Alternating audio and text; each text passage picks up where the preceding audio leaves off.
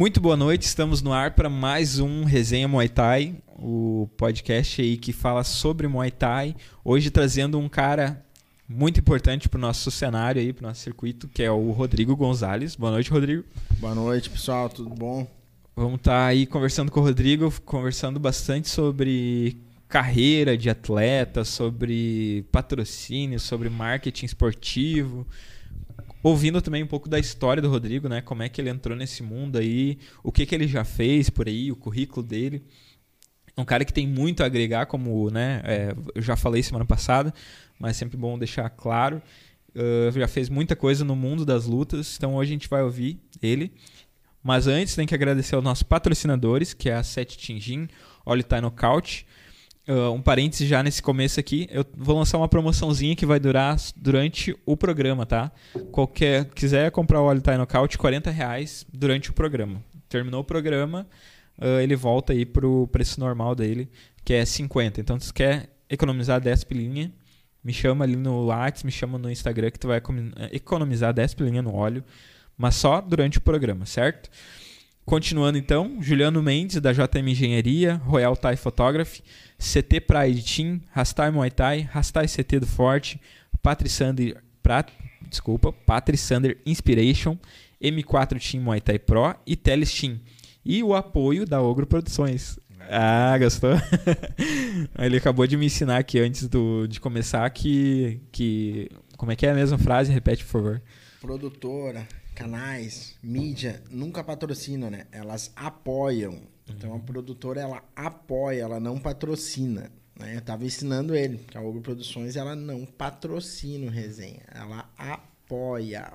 Então tá, já tá aprendido aí nosso, então o principal apoiador aí, Ogro Produções do Senhor Ogro, que é o Rodrigo, né? Tudo bem, Rodrigo? Tudo Vamos bem. começar então, cara. Me diz uma coisa, cara. Vai lá. Puxa um pouco. Pode botar. Pode botar bem na boca. Vamos lá, vou ajeitar isso aqui. Eu não tô acostumado a estar atrás do microfone, né? Geralmente eu tô atrás da produção. É isso aí. Mas agora, né, que nem eu te falei, né? Vai ter que aparecer, né? É. é um cara que vai trazer, começar a fazer workshop. Então, o primeiro, primeiro spoiler, né? vai começar aí a trazer um workshop pra galera do Muay Thai que é voltado para marketing esportivo. E antes de a gente voltar para a conversa, tem que lembrar que a gente vai tem a gente tem, né, dois ingressos aí, um par de ingressos para para sorteio. Então aí para o Attack Fight que vai acontecer no domingo, dia 26. Uh, e a gente vai fazer aí um pouquinho diferente dessa vez. A gente não vai sortear, a gente vai né, escolher. Mas para você participar, aí tu entra em contato pelo Instagram e manda um áudio.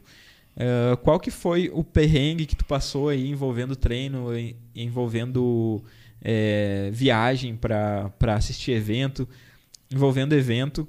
Conta um perrengue ali em um minuto, um minuto e meio, que a gente vai ouvir aqui no ar. E o mais engraçado, o mais interessante aí, a gente vai estar tá, é, dando aí esse par de ingressos. Então manda ali no, no, no, direct que a gente vai. Eu e o Rodrigo vamos escolher o melhor que vai levar. Então tá, tia. Certo? Então, Rodrigo, como é que tudo começou, cara? A gente quer saber um pouquinho da tua história aí, de, de, como é que tu começou a se envolver aí com o mundo das lutas, por quê, principalmente? Sim, então, eu, como muitos já sabem, né, eu construí uma, uma carreira dentro do grupo RBS, foi onde eu comecei no, nessa parte de mídia, né, publicidade, explorar mais o marketing, parte de ativações. E aí, obviamente, fui caminhando para o lado dos eventos por ter uma afinidade, um processo uh, né, de trabalho mais prático que funcionou muito dentro do grupo. Uh, construí um, um, alguns cases de sucesso lá dentro, agarrei muita da experiência que eu, que eu aprendi lá dentro com pessoas incríveis, assim, e vi que tinha um buraco assim, né, que era dentro do esporte. Hoje os eventos esportivos eles estavam uma coisa muito amadora assim, muito aquela coisa de ginásio, né? Faltava o show ali dentro. Porra, e eu tava já dentro do outro cenário, que é o cenário do entretenimento, da, da experiência, né? Da ativação por experiência. Eu resolvi tentar juntar os dois, porque eu venho, né, do, do esporte, eu treino jiu-jitsu, treinei judô e tal. Então, sou um cara que sempre pratiquei, né, lutas e, e tenho isso no DNA. Aí eu, ah, como agregar, né? Como juntar esses dois mundos em um só? Uh, gosto de luta, gosto de esporte, né? Gosto de, não gosto muito de como são os eventos de esporte no Brasil. Eu, pô, então vou fazer algo, né? Vou fazer algo novo. Vou tentar trazer uma experiência nova para os eventos no Brasil. E aí foi quando eu tive o primeiro contato com alguns eventos. Começamos a testar alguma coisa, mas eu via sempre algumas barreiras, né? Que era os promotores, os donos dos eventos entenderem o que eu estava querendo que eles fizessem, né? Tu chegava ali, apresentava um puta projeto e o cara dizia assim: ah, não, mas isso aqui custa 100 mil reais. Eu faço o meu evento com dois. Beleza, então tu vai passar o resto da tua vida fazendo um evento dentro de um ginásio, né, para meia dúzia de pessoas. E o, e o que é ruim, porque daí o atleta que tá trabalhando pra caralho lá pra montar, pra construir a sua carreira, ele não tem um palco para ser visto. Sem né? contar, né? Eu vou te interromper, tá? Vai lá. Uma conversa.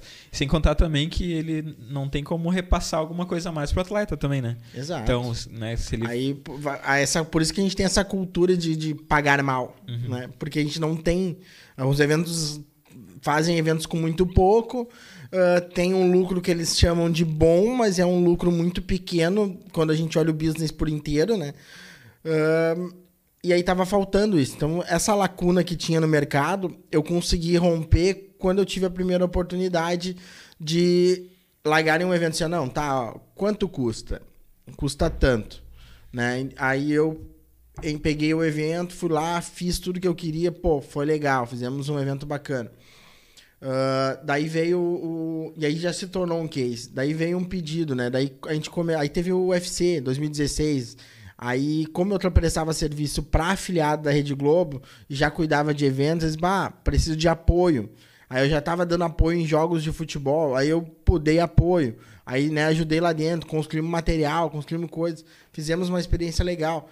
Aí veio o Taura. Daí veio o Taura, que, né, que já vinha crescendo, que já estava tendo um, um- um modelo de negócio interessante, tinha o lance de ser vinculado a uma academia da Tinogueira, a gente poder contar com o Minotauro também como embaixador do negócio. Eu, bah, interessa. Aí conversei com o Minota, ele disse, não, ó, faz isso e isso. Aí o Jonathan entrou no, né, pô, ah, pode fazer do teu jeito. Aí, beleza. Posso construir do meu jeito? Posso. Ah, mas eu não tenho. Só que aí que tá. É o promotor ser sincero. Ele falou: eu não tenho a grana pra cumprir o que tu tá me propondo. Sabe? Eu tenho a grana pra fazer do jeito que eu faço. Mas aí eu entro de novo. Porque a, a minha escola da RBS é essa, é captação de recursos, é buscar patrocínio, é ter relacionamento com as maiores empresas do país. Fizemos algumas ah, ligações, levamos 32 patrocinadores para dentro do evento, construímos um evento que custou 280 mil reais e botamos 8 mil pessoas lá para dentro com transmissão internacional. E aí e dali foi, foi, foi, foi. Infelizmente aí fizemos fora do país. Ah, aí veio a pandemia, acabou né, parando e por enquanto ele está em stand-by por uma questão daí da gestão do evento mesmo, do proprietário do evento. Mas nesse meio, nesse, nessa construção, fizemos alguns outros eventos e aí veio a oportunidade do Attack Fight. Né? Então, o Dudu, da Pipoquinha, para quem muitos conhecem no Ataque, o Dudu é um parceiro que já vinha pra gente no evento e ele me falava do Ataque. Ah, Ataque, isso, pô, tu tinha que conhecer, tu tinha que conhecer, tu tinha que conhecer. E eu, pá, tinha, tinha, mas sabe quando tu não leva fé? Porque o Muay Thai é um esporte marginalizado, ele é um esporte que o pessoal Sim. né, ah, tem um preconceito. E eu tinha esse, também esse preconceito. Ah, mas o Muay Thai, o que é o Muay Thai hoje? Ninguém conhece. Pô, o Muay Thai tem uma comunidade gigantesca. Tu só consegue ver quando tu entra ali dentro. Porque hoje, como qualquer outra, outra modalidade, existe uma politicagem dentro do negócio. E a gente tem essas divisões de federação, confederação, evento privado. E aí acaba que não, o, o esporte em si acaba não tendo tanta força né, unificada para gerar um conhecimento do público em geral. Só conhece o Muay Thai, os eventos né, de Muay Thai, quem treina Muay Thai ou quem tem alguém próximo, quem consome o esporte de algum jeito. E aí, só que aí eu acompanhei, obviamente, acompanhei alguns eventos, peguei todo o material, pô, tava top. O, o evento ele já tinha um perfil de televisão. Ele só tinha que ser refinado em alguns detalhes. Eu e o Adriano fizemos as primeiras reuniões. ah, pô, ele, ele aceitou tudo que eu falei, ele entendeu, ele tinha a mesma visão que eu tinha, só que naquele momento faltava para ele daqui a pouco um braço para algumas coisas, porque ele centralizava tudo nele, né? Uh, e aí eu consegui ser esse parceiro dele, a gente ter braço, então, para que os dois juntos uh, lidassem e construíssem essas primeiras edições. Uh, trouxemos o evento para dentro da televisão, né, usei o relacionamento que eu tenho e a parceria que eu tenho já de produção para a Globo para levar o evento ali para dentro.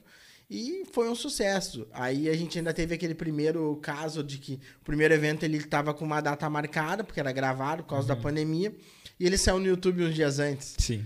Pô, aí tu imagina o Adriano me ligando, uhum. pô, tá de palhaçada, marcamos uma data, aí liguei para o pessoal da Globo, eles, bah, o que, que a gente tinha que fazer? A gente tinha que testar o produto. Nossa. Eu precisava saber se tinha audiência de verdade.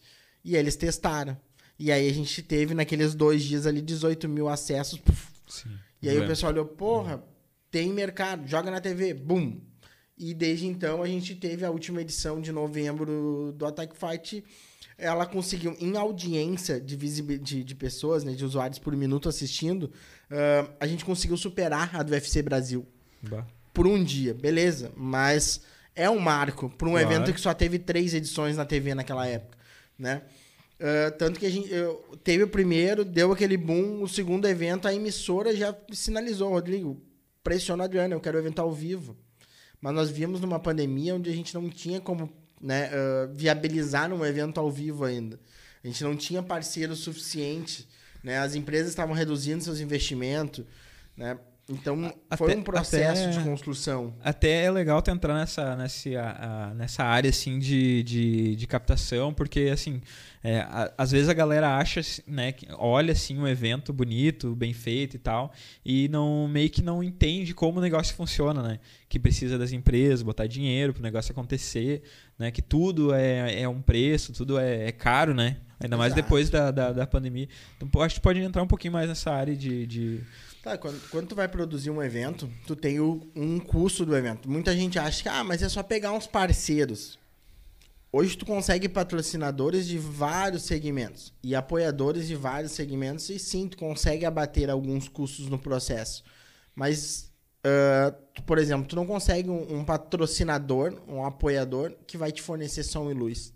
Hum. Por quê? Porque tu precisa do serviço do cara. Sim. Ele não vai te dar de graça por divulgação, ele tá pouco, sabe? Não precisa. Né? Não precisa disso. Se tu não contratar, ele vai ter outro que contrata, entendeu? É uma prestação de serviço pro teu nicho. Então tu fica refém disso, né? E aí o preço de mercado disso não é barato, uhum. né? Claro, se tu fizer um show aonde tu tem bilheteria, tu tem consumo, tu tem, tu bota dentro de um, de um espaço, uh, né, 5, 6 mil pessoas, beleza. Tu paga o som e luz ou o preço que for. Agora, quando tu fala um evento de luta, tu tem um público reduzido. Entende? Porque o pessoal vai menos em loco, acaba pegando os pay-per-view, ou se um evento é televisionado, tem uma grande parte que assiste pela TV. Uh, tu depende mais das academias, do, do, do, marketing interno ali de cada academia, divulgando o seu atleta que vai estar presente. O que limita o público. E outra, o, o atleta, por os eventos, a, a maioria, 90% dos eventos no Brasil serem eventos uh, muito amadores, o ticket médio de ingresso é muito baixo. Tu vai ali, tu paga. Quando não é de graça, tu paga 20, 30 reais pra entrar no evento, 50 pila, olha lá. Uhum. Como é que eu vou cobrar um ingresso 400 reais como eu cobraria num show? 350, 200 pila que seja. O pessoal, ah, fica reclamando. Só que olha o custo que é. Um telão de LED Tá? Eu vou te dar um exemplo bem prático do Attack Fight, que nem aquele de 4x2 que a gente usa só pro cara parar. Um aluguel daquilo ali, tu tem ideia de quanto é que é? É 9 mil reais, entendeu? Quantos ingressos eu tenho que vender para pagar um telão? Aí eu tenho mais dois lateral, eu tenho mais som, estrutura, luz, anúncio, né? Aí tu tem uh, arbitragem, aí tu tem uh, hotel, aí tu tem alimentação da galera, aí tu tem equipe de montagem, aí tu tem frete, aí tu tem carpete, aí tu tem... Sabe? Aí tu pega a televisão um evento como o Attack Fight que é televisionado, tu arranca gastando quase 40 mil reais só de, só de televisão, só de transmissão. Entendeu? Diferente do futebol no Brasil, o futebol hoje ele recebe da emissora. A emissora paga para o evento uhum. para transmitir. Eventos de combate no Brasil, qualquer evento, até mesmo o próprio UFC, ele não recebe, ele paga pelo canal. Ou ele tem uma parceria em que ele não paga em troca da, do espaço por exibição. Mas não existe um retorno da emissora. Então tu não tem como garantir. Hoje, se eu fizer um jogo de futebol e eu não tiver nenhum patrocinador, beleza, a emissora tá me pagando pela transmissão do jogo. Uhum. Então o time tá ganhando. Quando é um evento de luta, tu não tem isso. Tu tem que batalhar e ir atrás de cada centavo. Porque um evento, de forma geral, para ter sucesso, ele tem que arrancar no mínimo 75% pago. Entende? A bilheteria é sempre um risco. E se acontece uma coisa que seja, entendeu? Uhum. E, e, e, aí tu perdeu a bilheteria inteira. Aí tu vai ter meia dúzia de pessoas ali dentro. E aí tu paga a conta como depois? Outro fornecedor de evento recebe adiantado. Não recebe depois de evento, não recebe. Porque eles já sabem que a bilheteria é um risco. Ele não vai depender da bilheteria para receber. Senão ele já sabe que ele tem um calote na mão. Então eles não fazem. Então tudo é dinheiro que tu põe na frente. Fazer um evento hoje é investimento, investimento, investimento. Entende? E as pessoas não entendem isso porque é muito fácil tu chegar lá e dizer: Bah, mas olha aqui toda essa estrutura, né? Que legal, o evento tá bom. Bah, mas por que que não colocaram isso? Bah, mas por que que não tem aquilo? Bah, mas por que que não... Tchê, porque é dinheiro. Cada coisa ali é dinheiro. Ah, eu quero... Por que que tem CO2 uh, ah, nesse evento? Ficou legal, né? Mas quanto custa? Entendeu? Quantos são três cilindros de CO2 para te botar seis, seis canhões lá? Quanto custa isso? Né? Quanto custa cada coisinha assim? Quanto leva para televisão? Tudo muda, tudo é mais caro. É obrigado o chão ser preto, então quanto é que é o rolo de carpete? Bota no Google, faz uma continha rápida assim, ó, da metragem de um ginásio pelo preço do carpete para te ver quantos mil sai aquilo ali. Então é, é, fácil cobrar quando a gente não entende quem está pagando a conta, né? É, mas o, o pessoal vai aprendendo conforme os eventos estão se profissionalizando e estão ganhando corpo, estão crescendo, os atletas que realmente se engajam à entidade, eles começam a ver as coisas dos dois lados. Né? Eles veem o uhum. lado dele, óbvio, que faz parte de qualquer profissional, mas eles começam a entender também como funciona a mecânica da coisa e começam a cobrar o que tem que ser cobrado. Né? Agora, quando a gente vê, algum, às vezes, a galera batendo. Eu vou, eu vou te dar um exemplo, assim, ó, um exemplo muito, muito atual uh, sobre, sobre essa questão, que é o, o, a frase que estão usando agora dentro do Muay Thai. O suor é caro? O suor é caro. É Meu caro. suor é caro. Meu suor é caro. É caro, é óbvio. O suor de cada um é caro. Mas é caro quanto? Né? E aí o, é, o atleta chegar ali e dizer assim, não, o meu suor é caro. Concordo, é caro, é o teu trabalho, é o teu, teu desempenho ali. Mas o quanto é caro, né? O quanto é? O quanto tu faz para merecer aquilo? O quanto tu trabalha para aquilo ali, né? Então, o tu tem que aproveitar cada oportunidade, né? E o evento também é caro e tem muita gente trabalhando por aquilo ali, suando por aquilo ali. E aí, uma frase como essa é um, é um puta, um, né, um, um puta trabalho, assim, em prol dos atletas. Mas, ao mesmo tempo, eu acho que ela foi mal lançada no, na mídia hoje, porque pro cara que tá do outro lado, construindo o palco, que sem o palco, tu não é um atleta profissional, tu é só um professor, entendeu? Ou um praticante, uh, acabou degrenindo um pouco. Porque o, o que o pessoal tem que entender é que o Brasil é uma cultura diferente. Ele levou muito mais tempo para se construir essa questão do esporte profissional, do marketing esportivo, da valorização do atleta que não seja jogador de futebol. Demorou muito tempo. Então agora a gente ainda está engatinhando, até que as, os eventos realmente tenham um corpo financeiro para conseguir bancar suas estruturas e, e pagar o suficiente para um atleta né, se sentir valorizado, vai demorar um pouco. Né? A gente vê os eventos trabalhando, a gente vê as coisas mudando assim aos poucos, já surgindo eventos com bolsas melhores, atletas recebendo mais, mas é um processo de formiguinha, né? Então, o suor é caro, é, mas cada suor tem um preço, entende? Uh, depende muito disso. Eu vou, vamos, vamos pegar assim, ó, uh, o, um atleta hoje que, que quer ser profissional, um cara, um, um, lutador hoje que quer ser profissional, ele depende do quê? De um bom treinamento, né? De uma boa academia para treinar, de um bom instrutor, de um, do instrutor que seja além de professor, ele seja um bom empresário, porque ele vai precisar alavancar aquele atleta nos melhores eventos, ter um bom relacionamento, né? Então, e ter patrocinadores. O atleta ele não tem que estar preocupado com a bolsa do evento. A, porque o evento não é o que faz o atleta, não é o que dá dinheiro para o atleta, entende? O evento ele é só o que promove o atleta. Hoje tu, tu vai ganhar. Se, se eu sair para lutar um, uma, um evento qualquer ali, eu estou preocupado com a exposição que o evento vai me dar. E não com quanto eu vou ganhar para lutar nele, entende?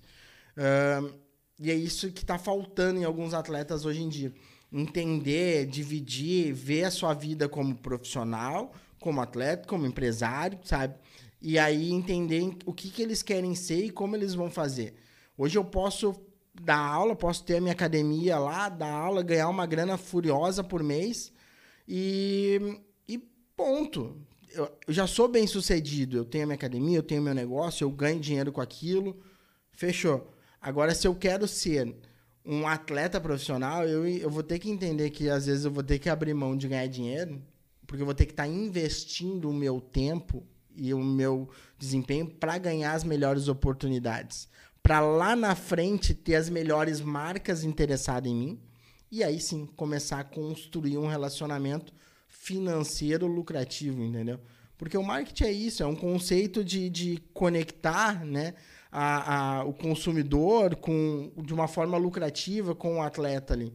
Então, tu precisa fazer isso, tu precisa te posicionar como um atleta, valorizar as entidades que, que para qual tu está sendo re representando, né? E valorizar as marcas que estão te apoiando, né? É tudo uma construção. O esse projeto do Cosmo Alexandre foi um puta trabalho de marketing esportivo, sabe? Tem que dar os parabéns e foi muito bom. A Máximo pegou um, é uma marca de equipamento esportivo, que já é referência ali e tal. Uh, mas que está vendo marcas como a Veno, como, né, como a Reboc, começando a ganhar corpo no mercado esportivo e começando a entrar nos mercados de nicho. Né? Então, o que, que ela fez? Ela pegou um atleta que é referência, pegou a marca dela que já tem uma certa referência, colou os dois e criou um produto multimídia. Aí lançou um material, pegou isso e, e, e construiu dentro da, dessa toda essa visibilidade que eles ganharam com esse material, eles acrescentaram uma causa, um conceito, que é esse lance do suor é caro.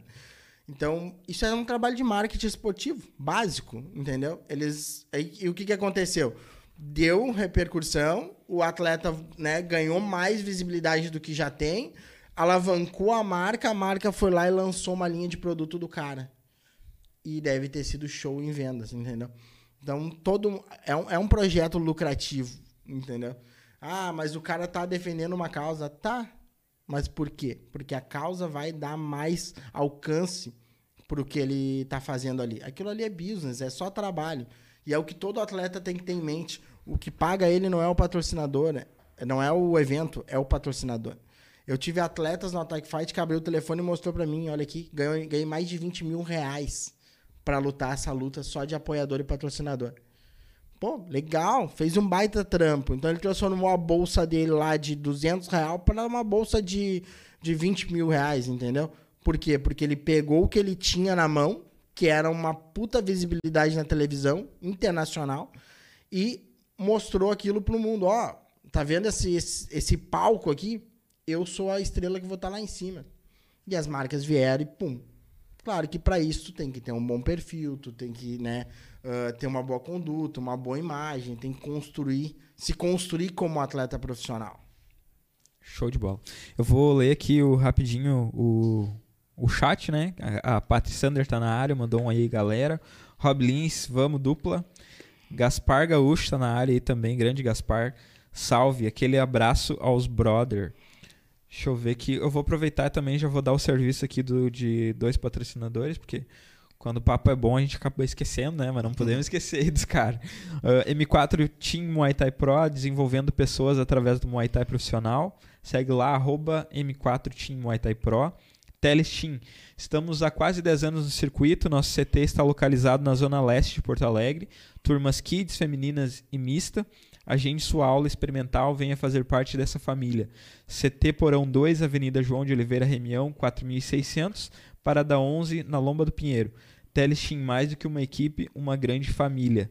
Então, sempre lembrando, né, é muito importante que vocês sigam nossos apoiadores, aí, nossos patrocinadores, e que é, que é uma, uma forma aí de, de ajudar a, a, a gente a fazer esse trabalho. Né? Então, é, entre em contato lá. Deixa eu ver se tem alguma coisa aqui já no, no Instagram. Não sei se o pessoal vai mandar áudio também, porque o pessoal normalmente é meio, meio tímido, né, Rodrigo? Pois é. Vamos ver se vai vir Galera alguma tem que coisa. perder essa timidez. Começar a botar a cara, entender que o marketing uh, pessoal é muito importante né, hoje para te captar patrocinadores. Né? Tu precisa, hoje, se tu quer ser um atleta de sucesso, tu precisa ter uma vida financeira saudável. E tu não vai conseguir isso sem os patrocinadores. Só que para te ter as melhores marcas hoje, tu precisa ter um bom posicionamento. Um, né, uma. Hoje as redes sociais se tornaram um fenômeno. Então, tu precisa, precisa estar tá postando, precisa estar tá criando conteúdo, gerando engajamento. E com isso, tu vai levantar as marcas que estão contigo e elas automaticamente né, vão investir mais em ti. E aí tu vai conseguir poder se dedicar cada vez mais somente ao teu esporte, né? E como é que tu, assim, como produtor, é, que conhece bem os dois lados, como é que tu tem visto é, essa questão dos atletas, é, a divulgação deles, o marketing deles hoje? Como que tu avalia, assim, entrando, porque tu meio que entrou, entre aspas, agora no nicho Muay Thai, né? Isso, Muay Thai e, é, ele é meio novidade para mim. Assim. E o que que tu viu assim fora, né? No, nos outros é, estilos, assim, que tu já frequentou, e o que que tu vê no, no Muay Thai? Como é que tu avalia essa, essa parte? Então, o, dentro do MMA o pessoal já vem há mais tempo construindo esse, né, esses perfis e, e se moldando dentro do que os patrocinadores precisam, do que o mercado pede. Por quê? Porque ele já vem há mais tempo na mídia, né? Há mais tempo uh, sendo conhecido. O, o UFC ele veio lá desde a época do Pride, então veio o Pride, veio o UFC e tal. Construiu há mais tempo aí uh, essa questão de entretenimento. Quando a gente fala de Muay Thai, não tinha ainda um produto que realmente tivesse né, alcance, expansão e relevância uh, dentro da mídia, né? É, óbvio, tem eventos bons pelo Brasil inteiro, eventos conhecidos pelo Brasil inteiro, mas não tinha nada hoje na mídia, assim, que realmente trouxesse. Então, os atletas não sabiam como se portar, né? Porque o que eles têm que entender é que eles deixaram de ser o Emerson, deixaram de ser o Rodrigo e passaram a ser uma personalidade, né? Passaram a ser uh, alguém que influencia, né? Então, eles têm que se posicionar da forma correta. Né? Ele não pode aparecer ali, ah, hoje eu tô batendo uma luva, amanhã eu tô com um cigarrão e uma cerveja na mão e postando uma foto aqui no sentado na calçada. Pô, entendeu? Que marca quer vincular isso? Entende? Ele tem que mostrar a vida que ele leva, a vida de treino, a preparação que ele faz. Até porque se ele quer ser um atleta profissional, ele já vai seguir toda uma linha, né? Mas então, o, dentro do Muay Thai eu vi muito pouco isso no começo. Principalmente quando eu entrei, eu senti um choque, assim de como os perfis em redes sociais eram horríveis. Era simplesmente processos pessoais mesmos, assim. A galera não usava aquilo ali como uma ferramenta de trabalho. E ela é. A ferramenta de trabalho não é só tu ir lá treinar todo dia na academia e o teu treinador casar umas lutas e aí, ah, legal. Não, tu tem que ter material, tu tem que ter conteúdo. Até porque hoje os matchmakers cada vez mais usam as redes sociais como balizador para né, para ver o, o, engajamento do cara, as lutas que ele faz, se ele é bom, se ele não é, se o, o material que o treinador dele está entregando realmente é verídico e bate com as, com as informações. Então, acho faltava muito disso. Uh, dentro do ataque, quando a gente fazia as reuniões com os treinadores depois do card fechado, eu batia nessa tecla, né, de como uh, é importante promover a luta, promover o evento, se promover, se posicionar, né, o que, que é ideal num perfil. E aí eu vi muita mudança, isso foi bacana. Eu vi uma aceitação por fazer o negócio, o trampo sério, uh, bem grande dentro do Muay Thai. Né? E, e ao mesmo tempo eu vi treinadores já repercutindo isso de forma positiva. Uh, eu vejo o próprio. Tu falou agora da, da M4, é do. Medina. Do Medina, né? O Medina fala muito disso. Ele fala sobre o marketing do atleta, sobre como eles têm que se posicionar, né? Uh, talvez nem todos os atletas dele sigam o que ele fala, né? Que, que né? infelizmente, é, eu, vejo, ele- eu vejo ele trabalhando isso, mas ainda tem muito para fazer, mas é como qualquer outro, né? Como qualquer, qualquer outro esporte. A gente sempre orienta, mas nem todo mundo segue, né? Só que os que param, escutam e veem isso como uma oportunidade de aprender, vão, como vão ser os primeiros a ganhar espaço, né? A gente tem ali o exemplo lá da Sete Team do Jonas. É um cara que faz muito conteúdo, né? Faz muito conteúdo, tá sempre postando e tal. Tem um engajamento, tem um alcance, tem uma quantidade de seguidor bacana. Em ques- no quesito rede social, ele tem um perfil que interessa para os patrocinadores. Claro que ele também faz material informal. Pode ver que ele tem alguns vídeos que são mais engraçados e tal, que fogem da questão da luta, né, do atleta, mas que ao mesmo tempo daqui a pouco pode ser uma oportunidade para empresas que não são do meio das lutas, mas querem tirar proveito do marketing esportivo para alavancar a- as marcas deles dentro do, do, do esporte, né? tirar proveito da paixão das pessoas pelo esporte e impulsionar. Então ele não está fazendo errado, ele está usando de um jeito informal e do jeito formal a rede dele e está dando certo. Né? Isso não é, é um exemplo que me veio agora, porque a gente falou da, desses dois, dessas duas academias aqui agora com apoiadores, me veio o exemplo dos dois, mas são ah, Então já tá tendo, tá tendo essa mudança. Eu, tô, eu olho, eu avalio os perfis, eu, eu já pude apoiar alguns atletas, né? Ah, e alguns realmente construíram um perfil legal, mudaram, fizeram. Outros acabaram que não, não deram muita bola. Aí tu vê a diferença do cara que tem a mentalidade que ah, ele só quer ganhar o patrocínio para não ter que gastar e o outro que não, eu quero agregar para a marca para que a marca agregue para mim também, né? Isso é importante tu entender que tu pode criar muito mais do que só postar uma foto meu novo patrocinador. Isso qualquer um pode fazer. Eu posso chegar na padaria do seu Zé, eu posso chegar na Reboque e chegar ali e botar meu patrocinador. Beleza.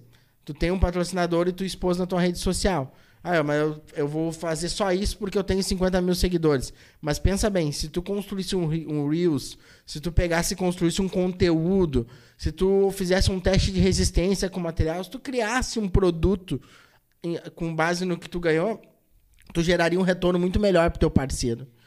E a partir daí o teu parceiro estaria contigo muito mais vezes, né? Então é importante esses cuidados assim e, e tá, tá mudando, tá mudando bastante sim, eu tô vendo o pessoal do Muay Thai muito adepto a, a aprender, né, e a construir, por isso do, do workshop, né? Eu recebo todo dia ah, mensagens no, no Instagram da Ogro, no meu, no, no WhatsApp, perguntando, pô, como é que eu faço para conseguir um patrocinador? Como é que eu faço para falar com tal marca? Como é que eu faço para melhorar o meu perfil? Como eu me posiciono? E eu vou respondendo, mas eu resolvi que, quer saber, vamos construir um produto e vamos realmente ensinar, então, aprofundar as pessoas nesse conhecido. Por isso que eu criei aquele workshop, porque é, um- é uma forma de ensinar, de mostrar, né, de demonstrar isso de forma efetiva, de trazer depoimentos de alguns dos melhores CEOs do mercado para mostrar o que, que eles procuram, o que, que eles buscam, ah, trazer depoimento de atletas consagrados, né, para que eles possam dizer como foi o trabalho deles e a adaptação deles, ainda mais na entrada da, da mídia digital, para terem os patrocinadores e as marcas que eles têm hoje, né? O, agora teve o lance da, da Amanda Nunes que perdeu o cinturão no UFC, né? O Dona White foi lá e se pronunciou, né? Ah, a Amanda tá bilionária, tá cheia do dinheiro, tá rica, ela não precisa, ela não tem mais a ferocidade que tinha antes. Tá, mas e por, por quanto tempo ela lutou muito ali, ó, para se tornar um ícone, né? Uma personalidade onde até mesmo quem não luta MMA reconhece ela. Aí tu vê que tu fez a diferença. Quando tu sair na rua e uma pessoa que não treina Muay Thai diz assim, ah, tu é o fulano. Aí tu vê, porra, agora eu tô famoso, né? Agora eu sou conhecido. Então, isso é importante. É, isso vem muito com o crescimento, né? E eu, eu acho que isso também vem muito, uh, tudo isso vem muito também do, do treinador, né? É, o treinador tem que ter uma, uma cabeça aberta que o atleta precisa fazer isso. Porque uma coisa que eu vejo muito, uh, por estar né, envolvido mais com a Set Team, é que o- a equipe toda meio que se preocupa com isso, né? Por exemplo, quando tem um atleta que vai lutar, a equipe meio que trabalha tanto na parte é, marketing, ali, fazendo os vídeos, é, postando foto, sem contar a parte já tradicional, né, que é o treino ali, é, meio se une para fazer, né, aquele negócio acontecer. Uh, mas eu acho que isso vem muito ainda, a gente tem ainda muito treinador que não dá bola para isso, sabe? Tipo, é muito treinador com cabeça meio que antiga ou que ainda não se atualizou. Assim, tipo, é, ah, treinador com cabeça de atleta. Exatamente. né? é. Que ainda tá preocupado só no treino, na, na, na, em formar um cara forte que bate bem, mas não em construir uma carreira para ele, né? Uhum.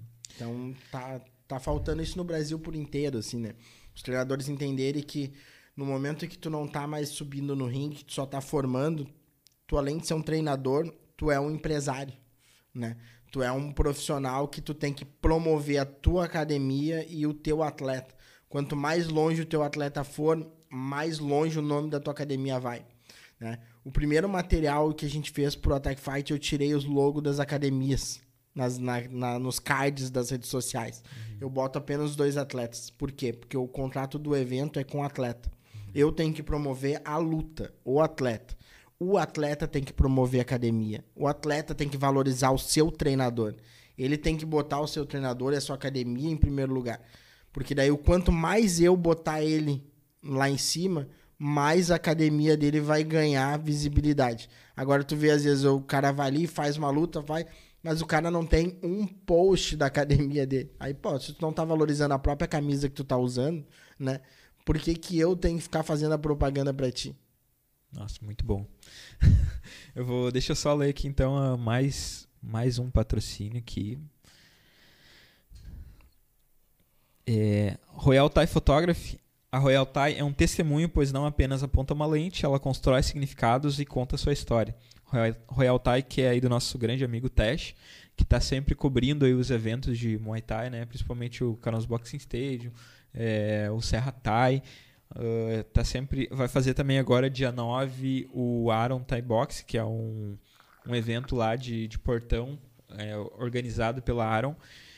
E então se tu vai lutar algum desses eventos aí, já chama o teste e já garante as tuas fotos.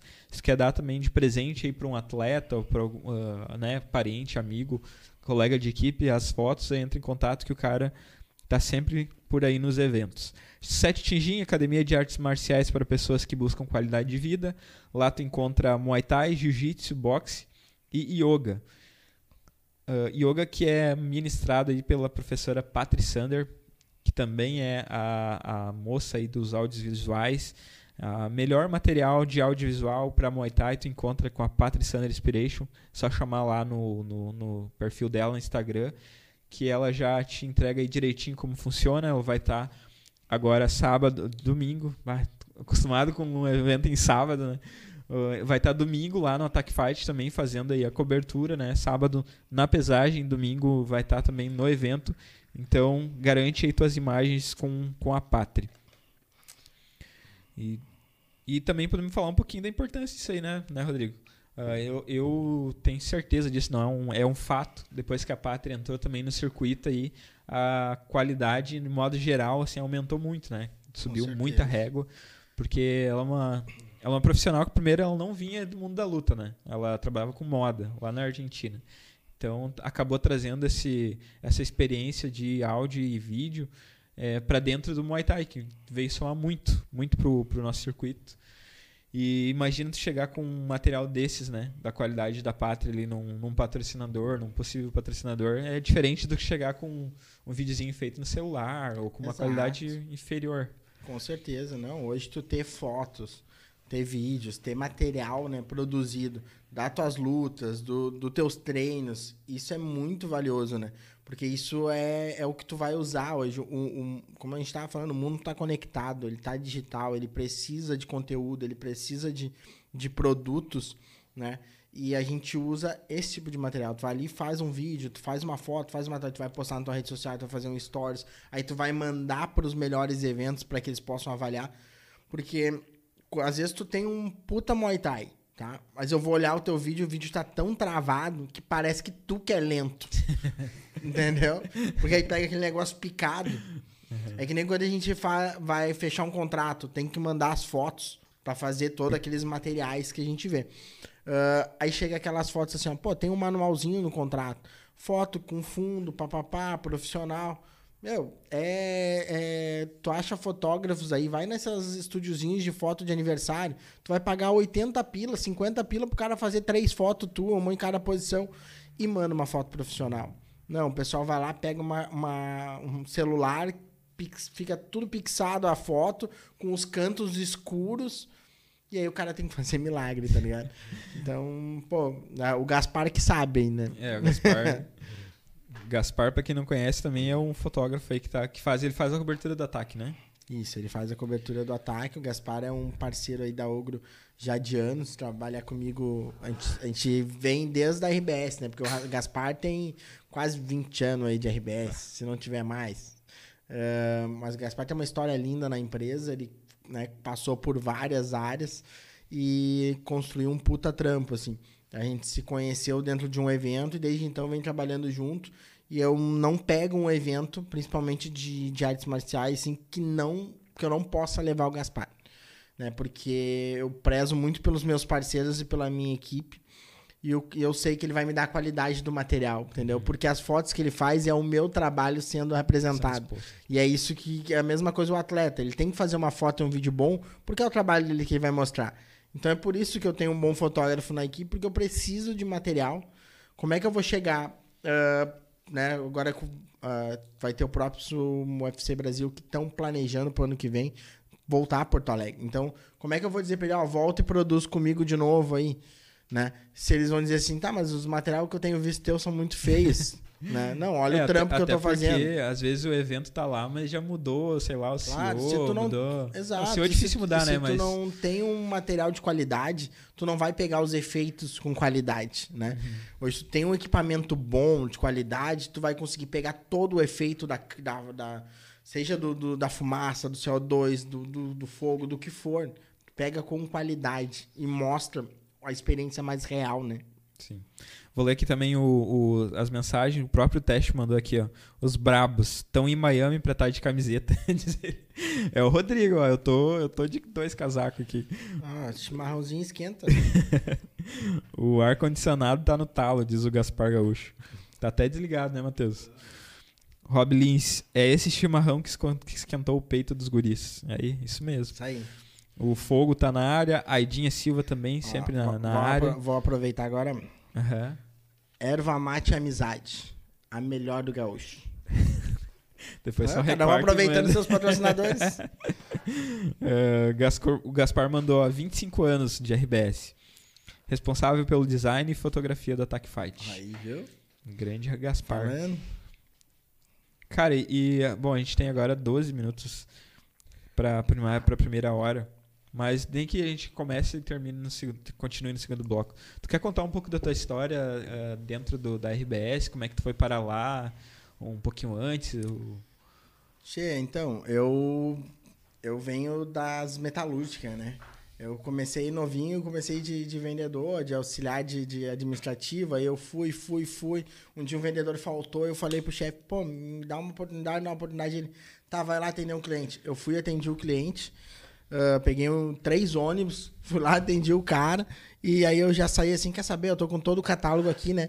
Saí batendo na porta das empresas que tinha na rua. Eu já fiz mais duas vendas. Eu trabalhava com impresso, material gráfico, numa, pra uma gráfica. Eu voltei e virei vendedor. E o cara, pô, mandei o guri fazer uma visita, o guri voltou, né, fez uma venda maior do que era e ainda vendeu mais dois. Só que daí eu ganhei um dinheiro bom naquela época, o salário era bom, a comissão era boa. Só que a empresa foi para Caxias. Uhum. E aí pegou e disse pra mim, vão comigo. E eu, novinho, 18 anos, olhei assim, ah, quer saber? Eu não vou. Vou para onde? Não vou para lugar nenhum. Vou ficar aqui, vou ganhar dinheiro aqui. Mentira, né?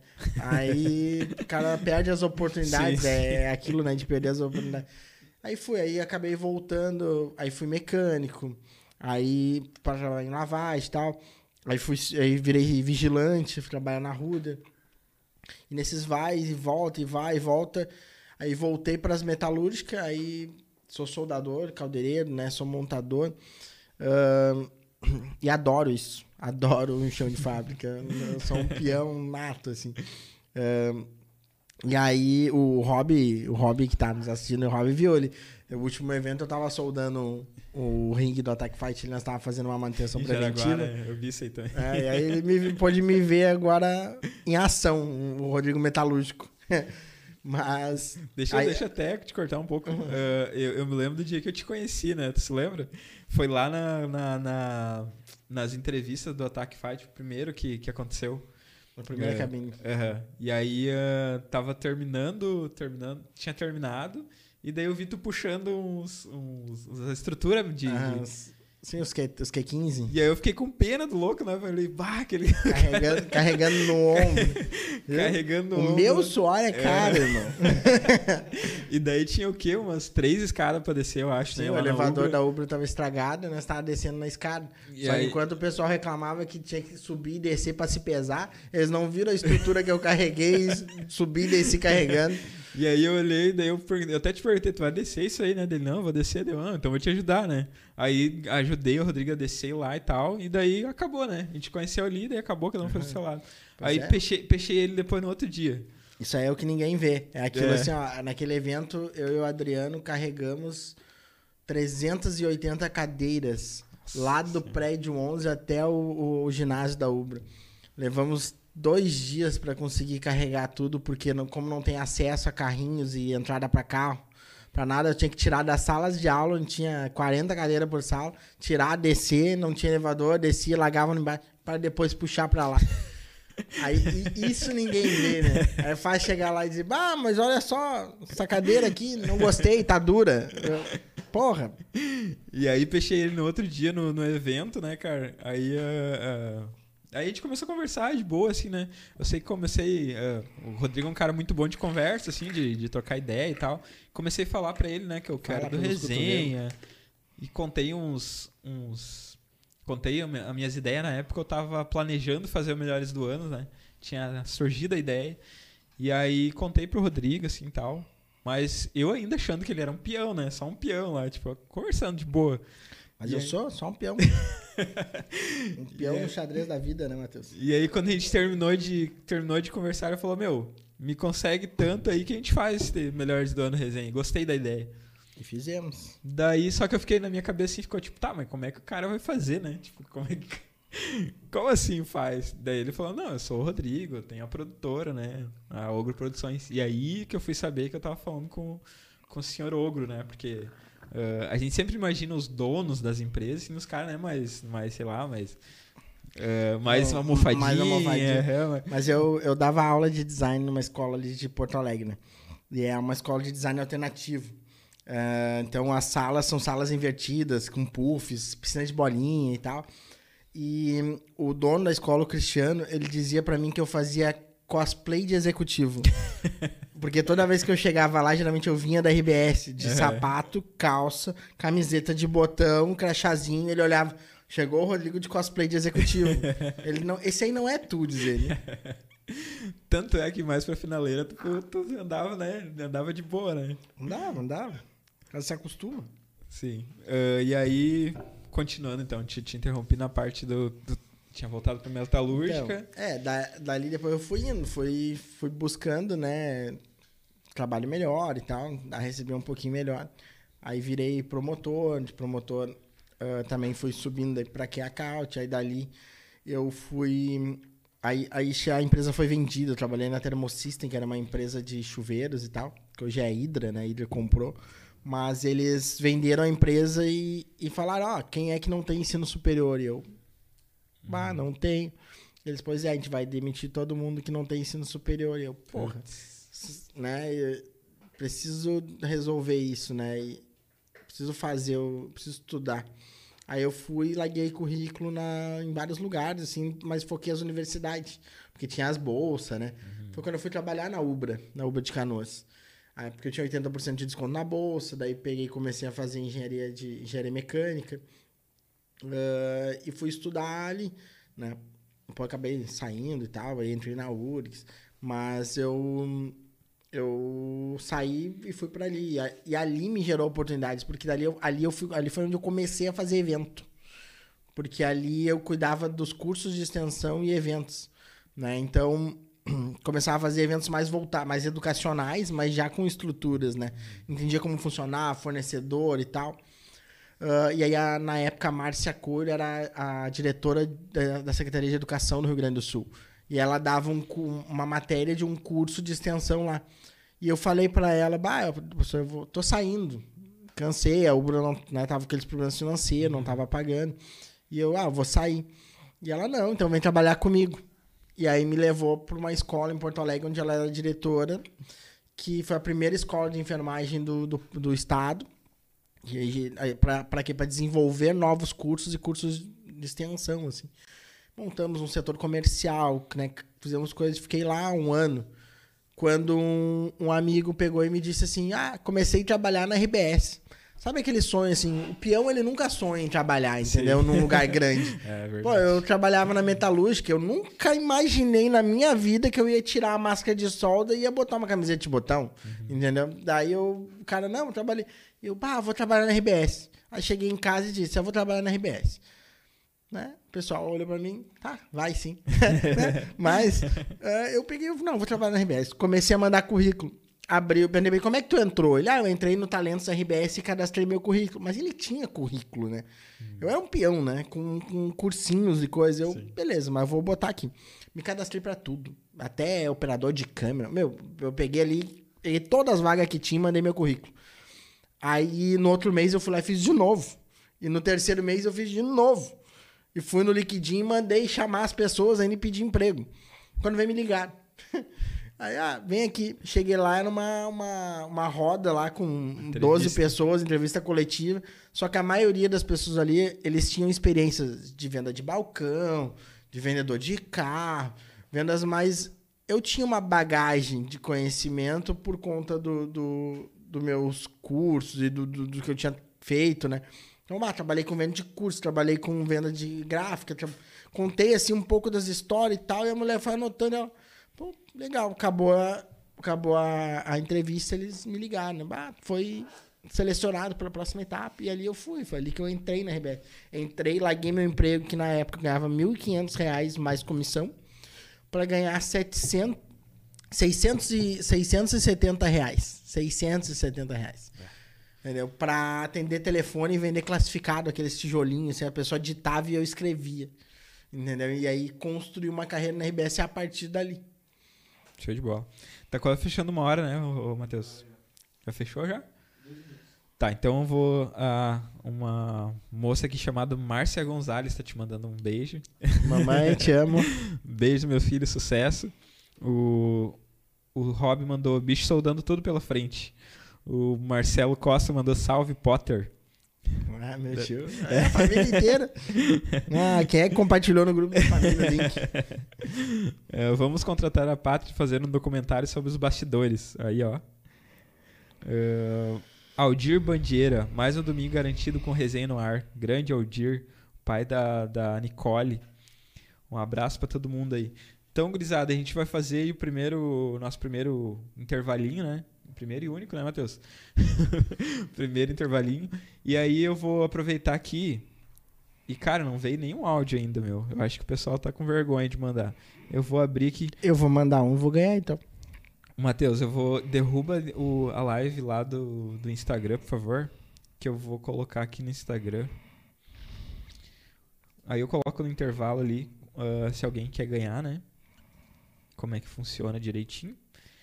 E a gente vai para o nosso intervalinho aqui. A gente vai aquele intervalinho rápido de dois minutinhos só para só para vocês darem uma apreciada nas artes dos nossos patrocinadores, que são a Setinha Gin, Óleo Thai Nocaute, Juliano Mendes da JM Engenharia, Royal Thai Photography, CT Pride Team, Rastai Muay Thai, CT do Forte, Patriciana Inspiration, M4 Team Muay Thai Pro e a Telestim. E o apoio da, da Ogro Produções Produtora. O Jonas não está presente hoje porque está treinando, né? Obviamente. Semana que vem ele tem aí a. Vai fazer. Vai. Como é que é que fala? Vai. Tu é o dono do cinturão, eu vou te desafiar. Vai desafiar. Vai desafiar. Às vezes some as palavras da cabeça. Vai desafiar aí. É o desafiante ao cinturão do 636 do Attack Fight, que hoje está com o Jordão, da Una Bomber. Então ele não, ele ficou em casa e em casa não, ficou na academia treinando, né? Mandou até uma fotinho aqui. Olha aí, hein, treinando para guerra de, de olho no resenha. Obrigado pela lembrança nos comentários aí, top demais, muito feliz. Ah, pede pra galera curtir a live. Aí tá me cobrando aí, galera. Bora curtir a live, se inscrever no canal. A outra vez que ele tava de, de, de host aqui, eu cobrei ele, hoje ele tá me cobrando, tá certo. Então vamos pro intervalinho aí e dois minutinhos já estamos de volta.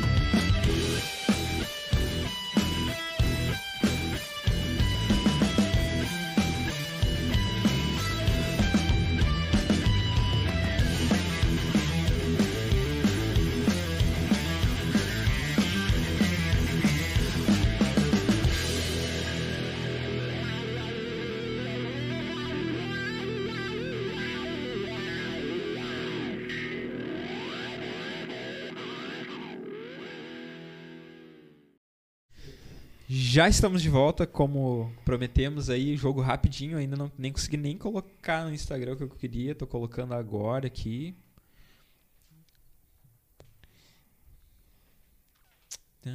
Rapidinho. Lembrando, galera, é, se inscrevam no canal se tu ainda não é inscrito. É, curte a live aí, porque o, o YouTube ele entende que é um conteúdo relevante de acordo aí com as curtidas, com os comentários, de acordo com com o que vai rolando aí durante a live, né? Então, manda aí, é, é, curte, né? Comenta.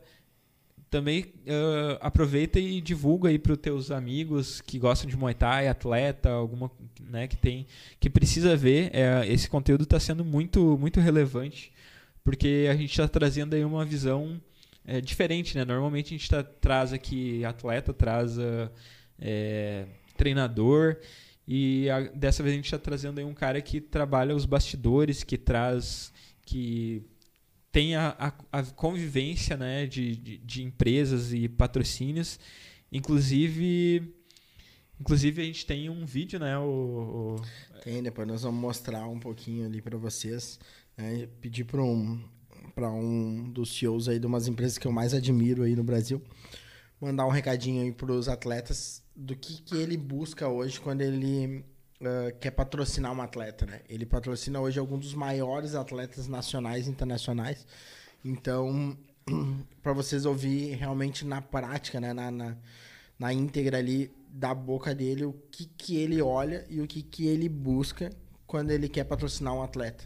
Né? E então, isso também tu vai levar para o teu workshop, né? Vai pegar. Vou levar. A ideia do workshop é trazer depoimentos de grandes CEOs de várias né, empresas e trazer o depoimento de atletas, de atletas que já são consagrados, já são lendas e que eles possam uh, contar um pouquinho aí para o pessoal. Uhum. Então, lembrando, esse programa é um oferecimento de Sete Xinjin, Óleo Thai Nocaute, Juliano Mendes da JM Engenharia, Royal Thai Photography, CT Pride Team, Rastai Muay Thai, Rastai CT do Forte, Patriciano Inspiration, M4 Team Muay Thai Pro e a Teles Team. Que são aí a, a galera que bota a grana aí no, no nosso programa para fazer isso acontecer, né? A gente trazer ao ar aí é, entrevistas, o nosso famoso debate resenha Muay Thai, que acontece sempre pós-evento. Uh, o Marcelo Costa mandou, tá pesado esse dedo com esse anel. Mostra na câmera ali. Esse aqui é o da edição passada, né? Da edição do ano passado. Todo ano muda o layout, muda o design, né? É o anel do ataque. Uh, Redemonho mandou a resenha até no chat. Aí assim que é bonito, assim que a gente gosta. Gaspar, lembrando que temos outra fera das fotos comigo, o Thiago da Foto Sabai e a Pátria nota 10 das filmagens. A Pátria mandou que gostou da ideia. Ali a ideia que o Rob deu de fazer um, um documentário. E o Gaspar mandou parabéns pela trajetória, irmão. Olha aí, ó, vamos produzir esse documentário então, né? É, a gente tem várias ideias aí, né, Rodrigo? Já temos, já temos o profissional, né? Que é a Pátria aí com um puta trabalho, né? Temos a produtora aqui que faltou. Vamos botar isso na TV, né, Matheus? Vamos dar ali. Deixa eu só ver como é que tá aqui. Como é que se eu conseguir fazer o que eu queria.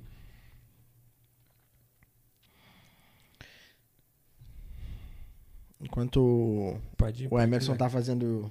Tá procurando ali as coisas dele, que ele veio bem preparado pro programa. Não, eu tô botando ah. do, do, dos ingressos pro ataque.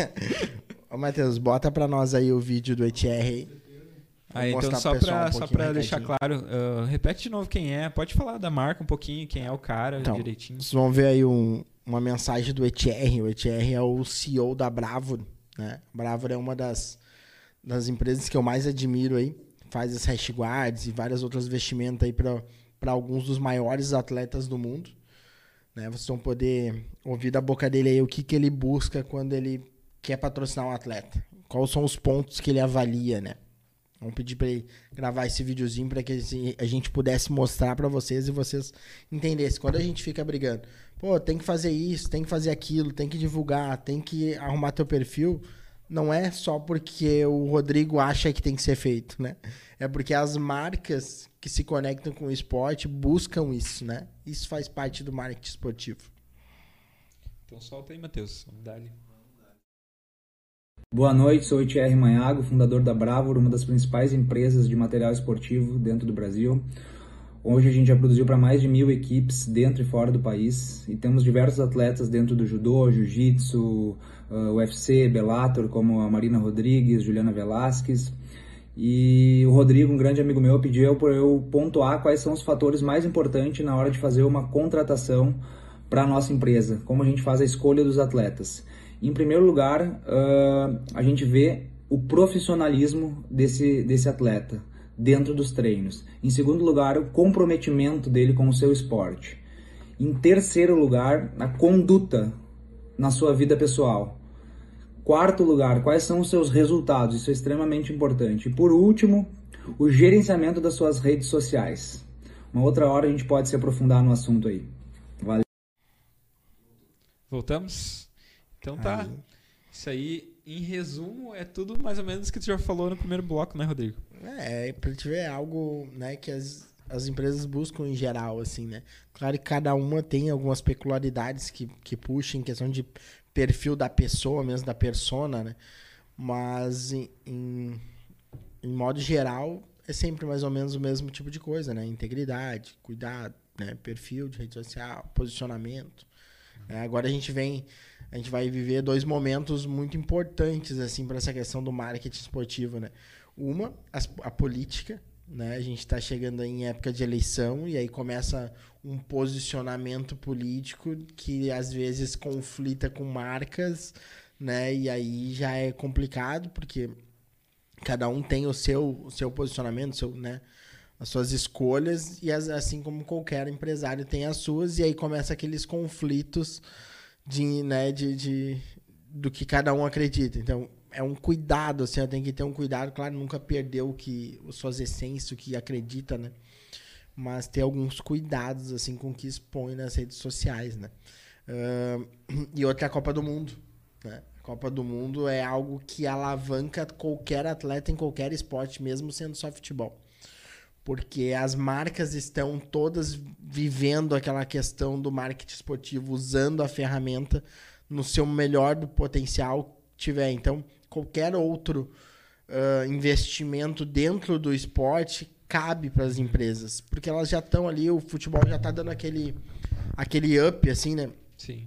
Então é um momento da gente conseguir aproveitar e ter relacionamento com marcas que daqui a pouco é mais difícil da gente ter normalmente. Até porque dá uma, uma aumentada no sentimento patriota, né? O pessoal Claro. liga muito ao brasileiro fazendo esporte, representando, né? Alguém. Representando, exato. Aí tu pega um, né, um evento que tem o- a questão do, do, do internacional, né? Então, pô, quero valorizar o meu atleta Sim. aqui, o, né, o atleta brasileiro. Então, é uma boa oportunidade. São dois momentos aí com- que o pessoal tem que, tem que ter muita atenção. Uma é a- as eleições e outra é tirar proveito das eleições, né? Vai sair muito case bacana. Já existem cases incríveis de Pepsi, Coca-Cola, ah, a Apple, que criam conteúdos e criam propagandas incríveis para surfar ali né, e- essas ondas assim de, de- de- dos grandes eventos. Então a gente pode fazer a mesma coisa dentro do Muay Thai, aproveitar esses cases e usar, olha só, isso pode ser aplicado aqui dentro também, né? E aí começar a trazer essas marcas para experimentarem o, o público. Claro que é importante que todo mundo engaje com as pessoas, né? Valorize sua academia, valorize seus atletas para que a gente possa ter isso como algo rotineiro, né? Uhum. Cara, eu queria que tu, que tu contasse também um pouquinho da, da- dos projetos que você esteve à frente lá na RBS, assim, pra. pra né, meio que como teu currículo, assim, que, que, uns cases aí tu- que tu possa trazer. Tchê, assim, ó, questão de RBS, existe muita coisa que a gente não pode, né, tá, tá falando tão abertamente, assim, tipo, né, eu participei em, paralelo ali com vários shows, vários eventos, né, Planeta, ahn, campeonatos, a gente fez alguns campeonatos pela Atlântida de surf, que foram bem legais também, né, então, assim, ó, tu pega eventos grandes como o Planeta Atlântida, eles bah, são fantásticos, eles rola todo o envolvimento, dá um trabalho violento, mas é muito legal, sabe? E te ensina muito, né? Aí tu pega eventos menores, tipo os eventos de surf mesmo, que são eventos que eh, são muito complicados, porque são eventos em janelas, né? Eh, porque o mar pode estar ruim. Então Sim. tu tem sempre janelas de dois finais de semana. Então tu aprende também a ter um, um tipo um evento no bolso para quando o cara te dá o ok, tu pum, tu faz. Né? Porque a, a natureza tem que estar à disposição. Não é o local, a chuva, o tempo, a estrutura, o PPCI. Não, é a natureza dizendo pra ti, tá, pode vir fazer. né? Então, tem tudo isso. Então, aprendi muita coisa lá dentro, assim. Fiz alguns shows bem, bem legais, shows grandes, né? Dentro de Araújo Viana, ah, dentro do Opinião, por Bom Country, Beira Rio, Fiergues. Ah, participei junto a- a- na parte de RBS, né? No Anime Extreme, que é um evento geek, né? O maior do, do, do Sul. Conseguimos construir um case de sucesso com um dos melhores faturamentos do mercado ah, dentro do evento, né? Pilotei alguns outros do mesmo nicho, do mesmo mercado. Agora a gente vem aí com uns projetinhos dentro desse universo gamer aí em andamento também, mesmo com a minha saída de lá, eu fui chamado para voltar para pilotar algumas coisas do universo gamer. Ah, então, tchê, é, em geral é isso, assim, né? Eu queria também que tu contasse um pouquinho mais em detalhes é, como é que foi esse encontro com o Adriano, assim. Porque tinha né, o da pipoca lá, como é que é o nome mesmo? Dudu. O Dudu. Grande Dudu. Ah, que te falava, te convidava pra ir ver, né? E aí um dia tu aceitou. E como é que foi o contato com o Adriano, assim? Como é que foram as primeiras conversas? Como é que tu levou a ideia? Então, o, o Dudu, ele já ele é um cara que já vestia a camisa do ataque de um jeito assim que eu não entendia que evento é esse, né? E aí tu vê, ele, a gente fez alguns eventos de luta junto, ele foi lá, acompanhou e já me metia a pilha. E eu não dava muita bola, né? Na verdade, é, o, Dudu é muito louco, porque eu, eu fiz um evento e o cara me falou, vou botar pipoquinha. E eu falei, nunca. Pipoca nos meus eventos, não. Pô, tinha estrutura, limousine, entrava dentro do evento, todo mundo... E o cara me botar pipoca. Eu, não, sabe, não vai. E aí, no fim, o cara, não, eu vou porque o cara é meu brother, tem que... Tá, vou ceder. Mas eu vou mudar isso aqui, isso aqui. Aí, tipo, sabe, foi um jogo de ganha-ganha. Quando eu chego lá, conheci o Dudu. Ah, daí tu conhece o Dudu, tudo muda, né? O Dudu, super profissional, as barraquinhas, coisinhas, estrutura dele, a galera servindo. Pô, olhei que do caralho, pipoca, sabe? e, e virou. Eu comecei a levar para tudo que é evento. Ele me falou do ataque, disse: não, faz, faz, faz. Eu não dei bola, daí no meio da pandemia, nós fazendo um driving, uns shows de drive assim nos carros, e eu levei o Dudu novamente comigo, e o Dudu tu tem que falar com o Adriano. O Adriano faz um puta do evento lá em Montenegro. Escuta o cara. Eu, tá, meu.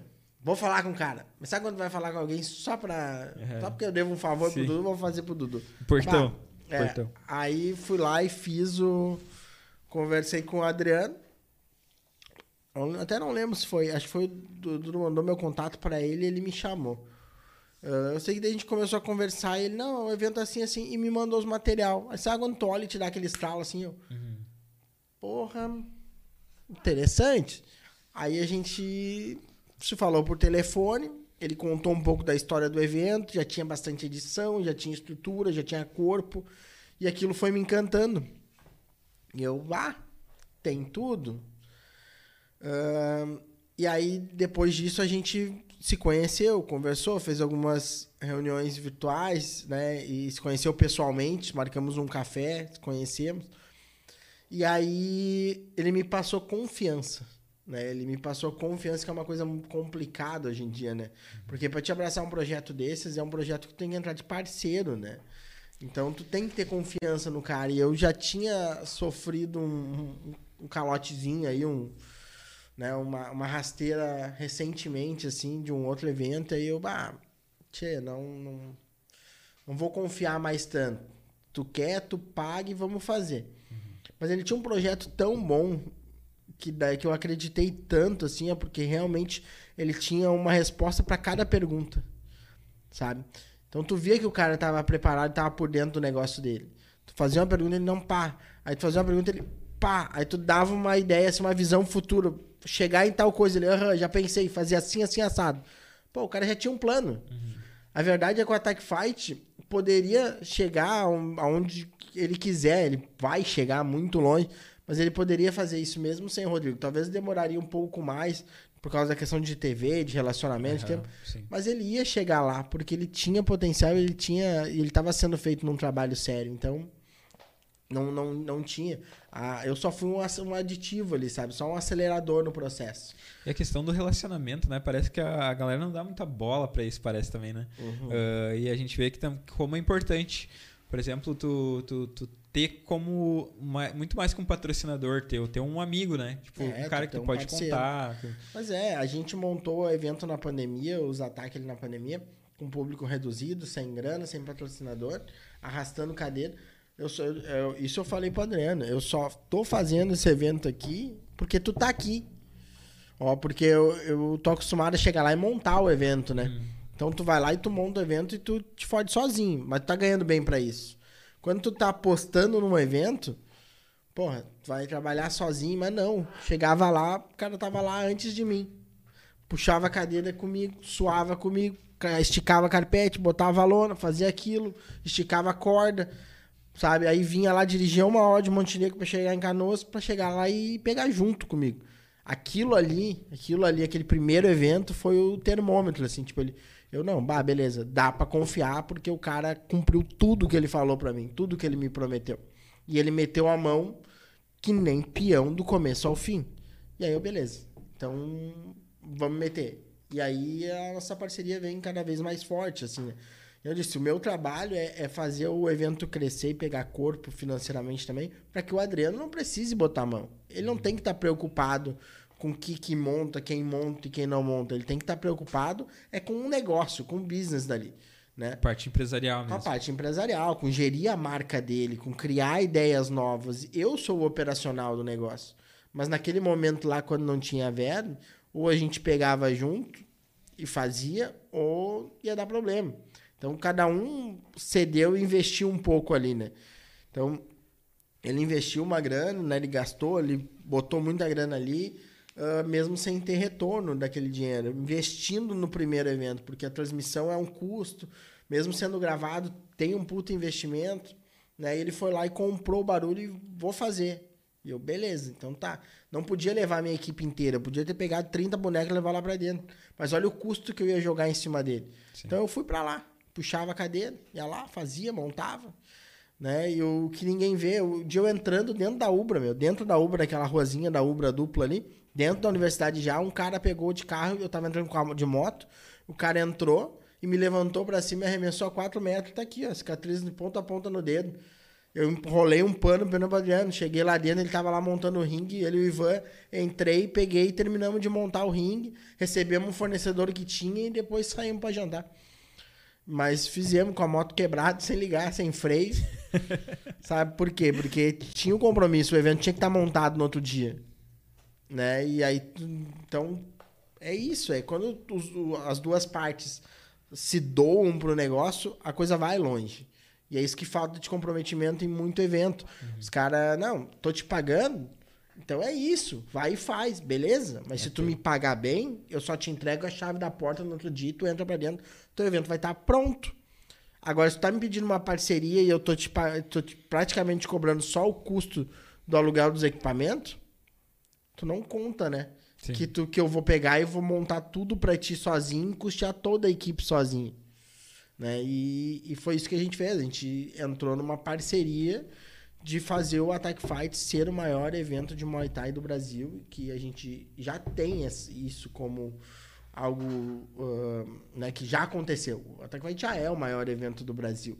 Né? Por quê? Porque ele é o único no mundo televisionado internacionalmente, porque ele é um evento que tem boas premiações, ele ainda está em crescimento na questão de bolsa, de investimento, mas isso é um processo natural.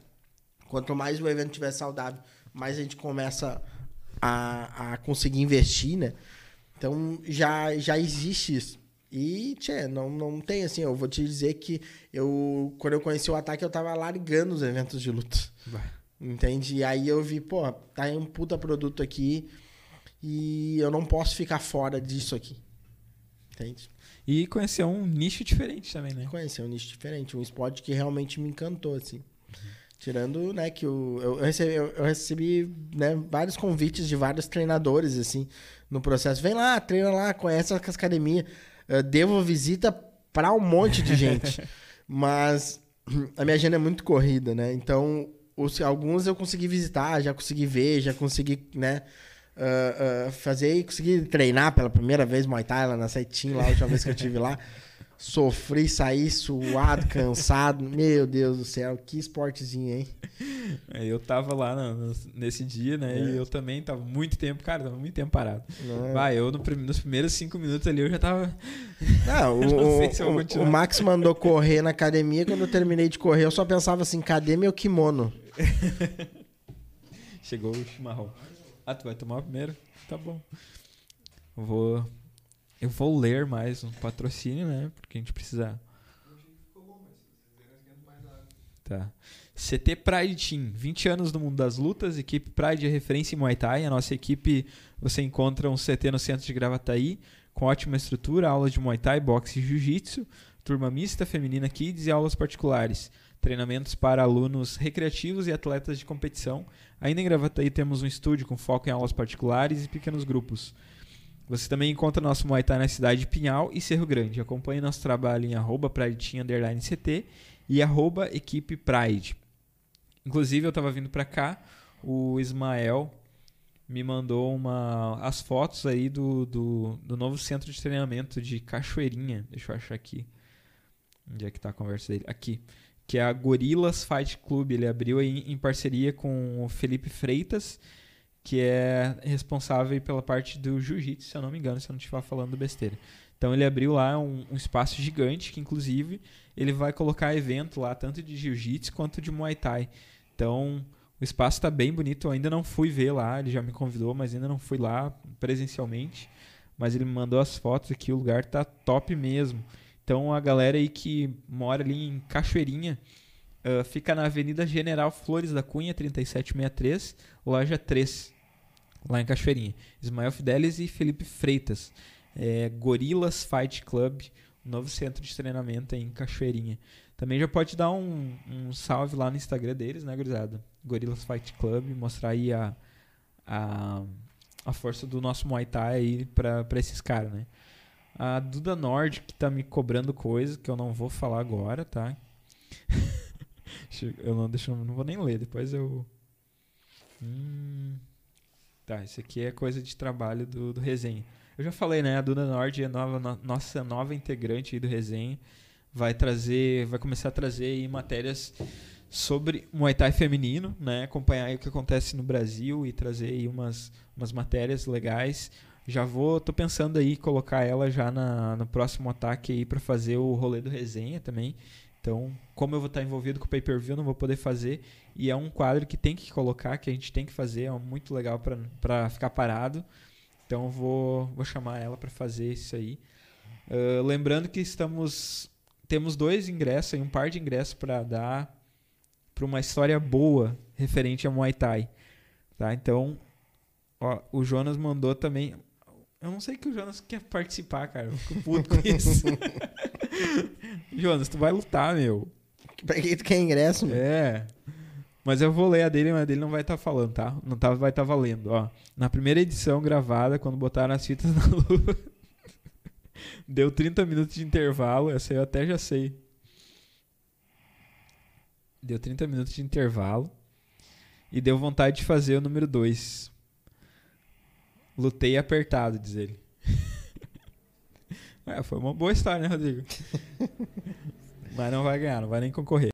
Mas obrigado por participar. Então, para participar aí, tu manda é, um perrengue que tu passou aí, né? Uma história engraçada, alguma coisa que tu passou aí, ou em evento, ou em, em treino, alguma coisa aí que, que aconteceu e envolvido com o Muay Thai, de preferência por áudio ali no direct, que a gente vai vai colocar aqui no ar e daí eu e o Rodrigo vamos escolher quem quem que merece.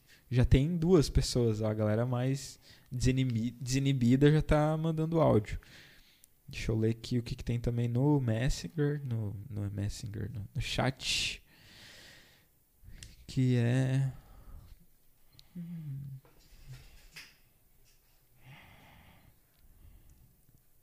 meu YouTube não é prêmio, né? Daí tem essas travadinhas. Marcelo Costa mandou hashtag Yogo Produções. A Seti mandou Vamos, Rodrigão. Rodrigão é brabo. Andréia Severo Lopes, parabéns, Rodrigo. E o John Gomes mandou uns foguinhos para dizer que tá na área, tá na live.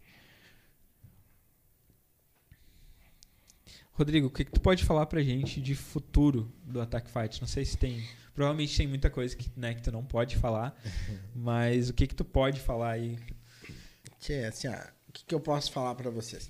Que a gente vem trabalhando para fazer um, um, evento cada vez maior e melhor, né? A gente está sempre em evolução. A ideia é gerar experiências cada vez melhores, tanto para o público em loco no evento, que é um objetivo, dar experiências dentro do evento. O pessoal está acostumado a ir em evento, sentar no ginásio e assistir a luta né, de forma mais comum, assim, a gente não quer gerar experiência, quer dar, né, dar brindes, dar, dar presentes, fazer sorteios, interagir com a galera, então a gente quer gerar mais experiências e cada vez mais, principalmente uh, mais efeitos, mais estruturas, né, que tu saia dali realmente como se tivesse ido assistir um show né, de musical, sair dali realizado. Uh, e a gente vem buscando isso. Fora essa parte do, do entretenimento, a gente busca cada vez mais trazer atletas internacionais. A gente já tem uma lista de espera de atletas de fora do país. Então a gente está cada vez mais uh, fechando isso, né, casando essas lutas e gerando um, um, realmente um impacto novo assim aqui no Brasil, que é trazer referências de vários lugares. A gente já tem um tailandês fechado, eu não vou, não vou entrar em detalhes de quando ou contra quem, porque daí Sim. isso é um detalhe do hobby, matchmaker é ele. Mas já tem aí a, a previsão agora da vinda de um tailandês também. Então a gente vai gerar, assim, a gente quer que os melhores de todos os lugares do mundo passem pelo Attack Fight. Né? Assim como a gente pretende levar o Attack Fight em edições especiais para fora do Brasil. Uh, a gente já vem degustando né, outros estados, como foi Jaraguá, testamos Santa Catarina, foi legal, foi uma experiência bacana. Né? Agora a gente está em negociações com outros estados, então sim, vai ter uh, outras edições fora do Rio Grande do Sul. Porque a ideia é ter esse movimento, né? Expandir, né? Expandir, mas sem perder a raiz daqui do sul, né? A gente quer que uh, tenha o maior número de eventos no Rio Grande do Sul no ano, sabe? Para que a gente mostre, né, que aqui é a casa do Muay Thai brasileiro, porque uh, o evento nasceu aqui, saca? Né? Então tem um bairrismo, um patriotismo sim, nosso, sim. assim, pelo Estado. E isso, então, é, essas seriam as, as novidades. A gente vem buscando parcerias cada vez maiores com grandes marcas para que a gente possa valorizar o atleta das formas que nos for mais viável no, no começo, como vocês estão vendo ali agora a gente fechou com a Venom, né? Então é a, a, o Attack Fight ele é o único evento fora o UFC que tem a Venom como patrocinadora. Então todos os atletas vão ganhar, né? Uma camisetinha ali, o calção da Venom e tal, para lutar o evento. Vão lutar com luvas da Venom profissional, de amarradinha, tudo. Então a gente vem trazendo isso, né? Vem, vem dando essas experiências, traz, fazendo com que as marcas se engajem com o atleta. Né? A gente já testou algumas experiências no decorrer, deu algumas coisas os atletas não corresponderam de, à altura das marcas, as marcas recuaram, continuam patrocinando o evento, mas já não geraram a mesma experiência com o atleta. E a gente quer tentar, agora que os atletas estão entendendo um pouco mais de como eles têm que se posicionar, ou a importância de um patrocinador, começar a fazer com que as marcas, de novo, testem o mercado com eles, né? Pô, vai ali dar o um, seu produto, dar o seu serviço, né? E comece a, a, dar essas degustações, o atleta fazendo um bom trabalho, né, por ter recebido aquele, aquele presente. Daqui a pouco a marca, pô, tu fez uma boa luta, tem um, um bom perfil, te dei um produto, tu fez uma baita entrega. Comece a, a completar suas cartelinhas, né? Então, mais ou menos isso. A gente quer cada vez mais ter marcas que deem retorno para o atleta, porque a, bolsa, quanto mais a gente. Eu posso aumentar a bolsa hoje do Attack Fight para 10 mil reais. Vai ser ótimo. Pô, ganhei 10 mil para lutar. Uhum. Mas eu quero fazer mais do que só aumentar a bolsa financeira. A gente quer aumentar a bolsa, mas a gente quer gerar premiações da melhor luta do, do, do card. A gente quer o melhor lockout da noite. A gente quer construir outras coisas que vão valorizar não só o atleta, mas vão valorizar o trabalho do atleta. Porque para te ganhar a melhor luta, tu vai ter que fazer o melhor trampo.